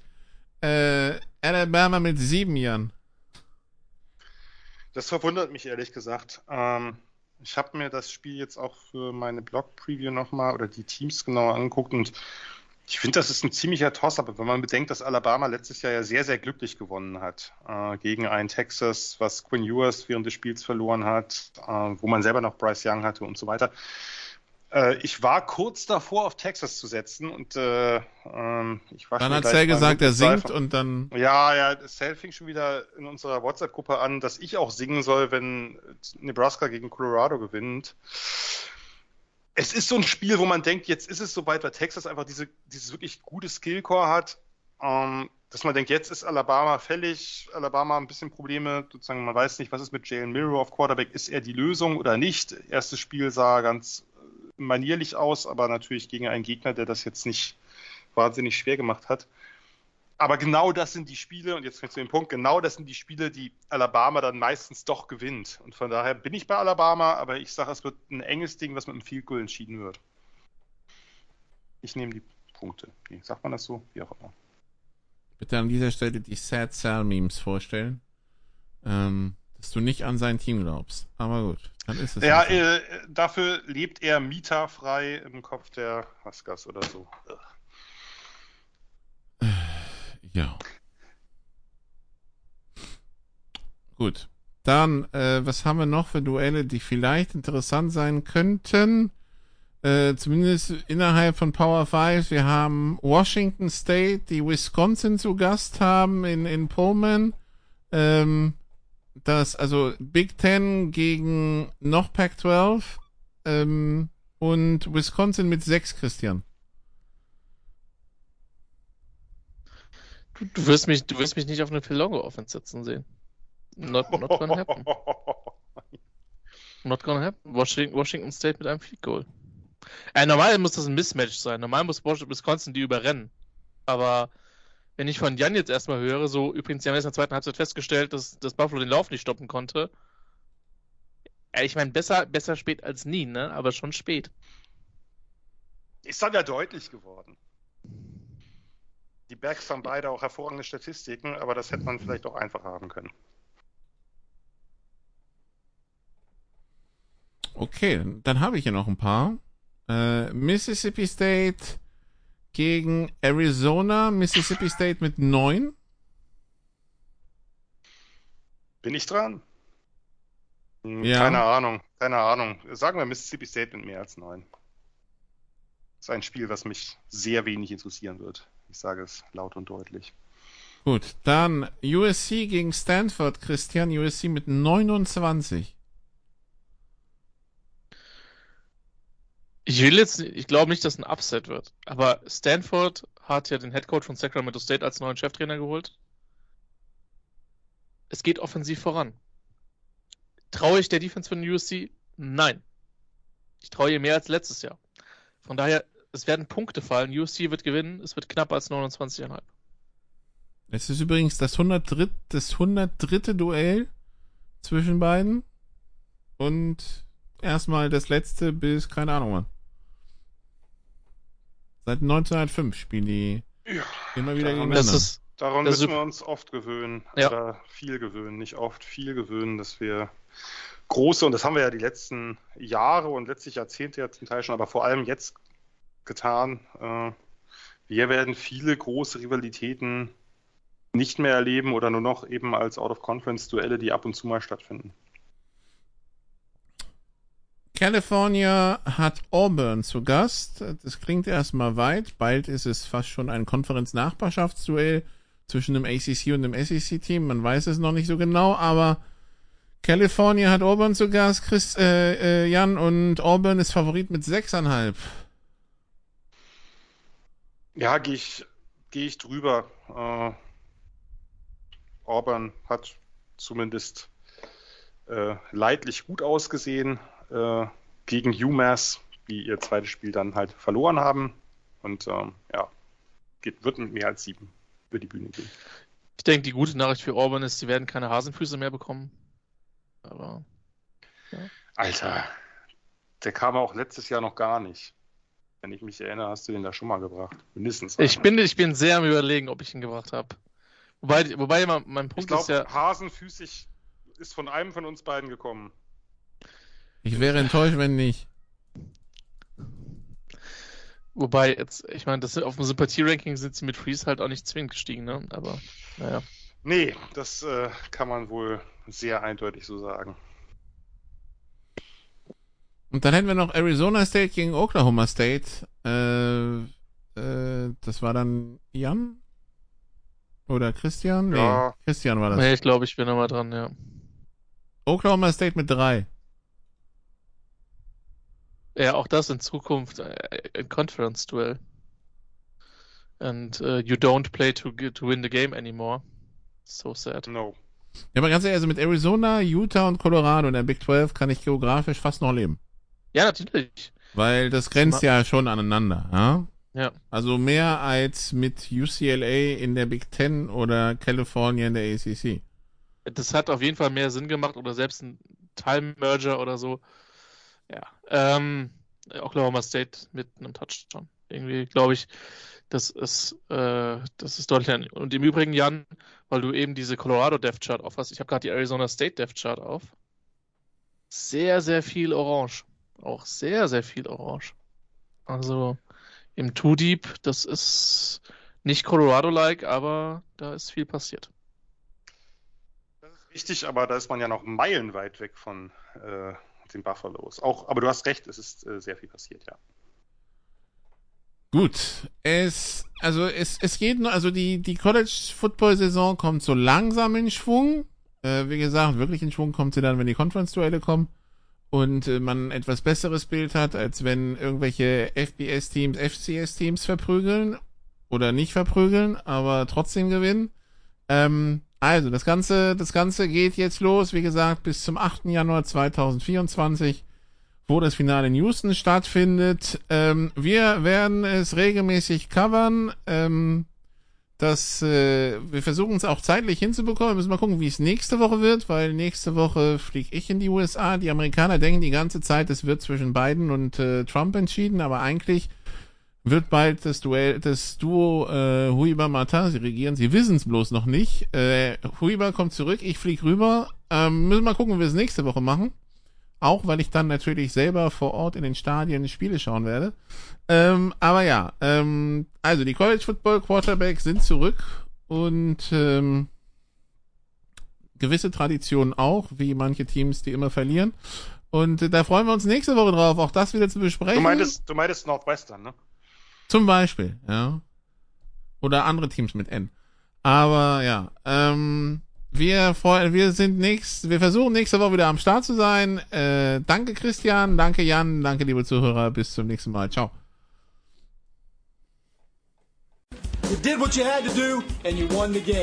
Das waren die Sofa Quarterbacks mit der Extravaganza zur National Football League auf Sportradio 360.de. Wenn Sie Fragen, Anmerkungen, Gegenbeispiele haben, schreiben Sie uns entweder auf unserer Facebook-Seite über unseren Twitter-Account at sportradio360 oder direkt an steilpass at sportradio360.de. Great job, guys! Und versäumen Sie nicht unsere nächste Big Show jeden Donnerstag neu auf www.sportradio360.de. One day at a time. Keep getting better as a football team and we'll see what happens.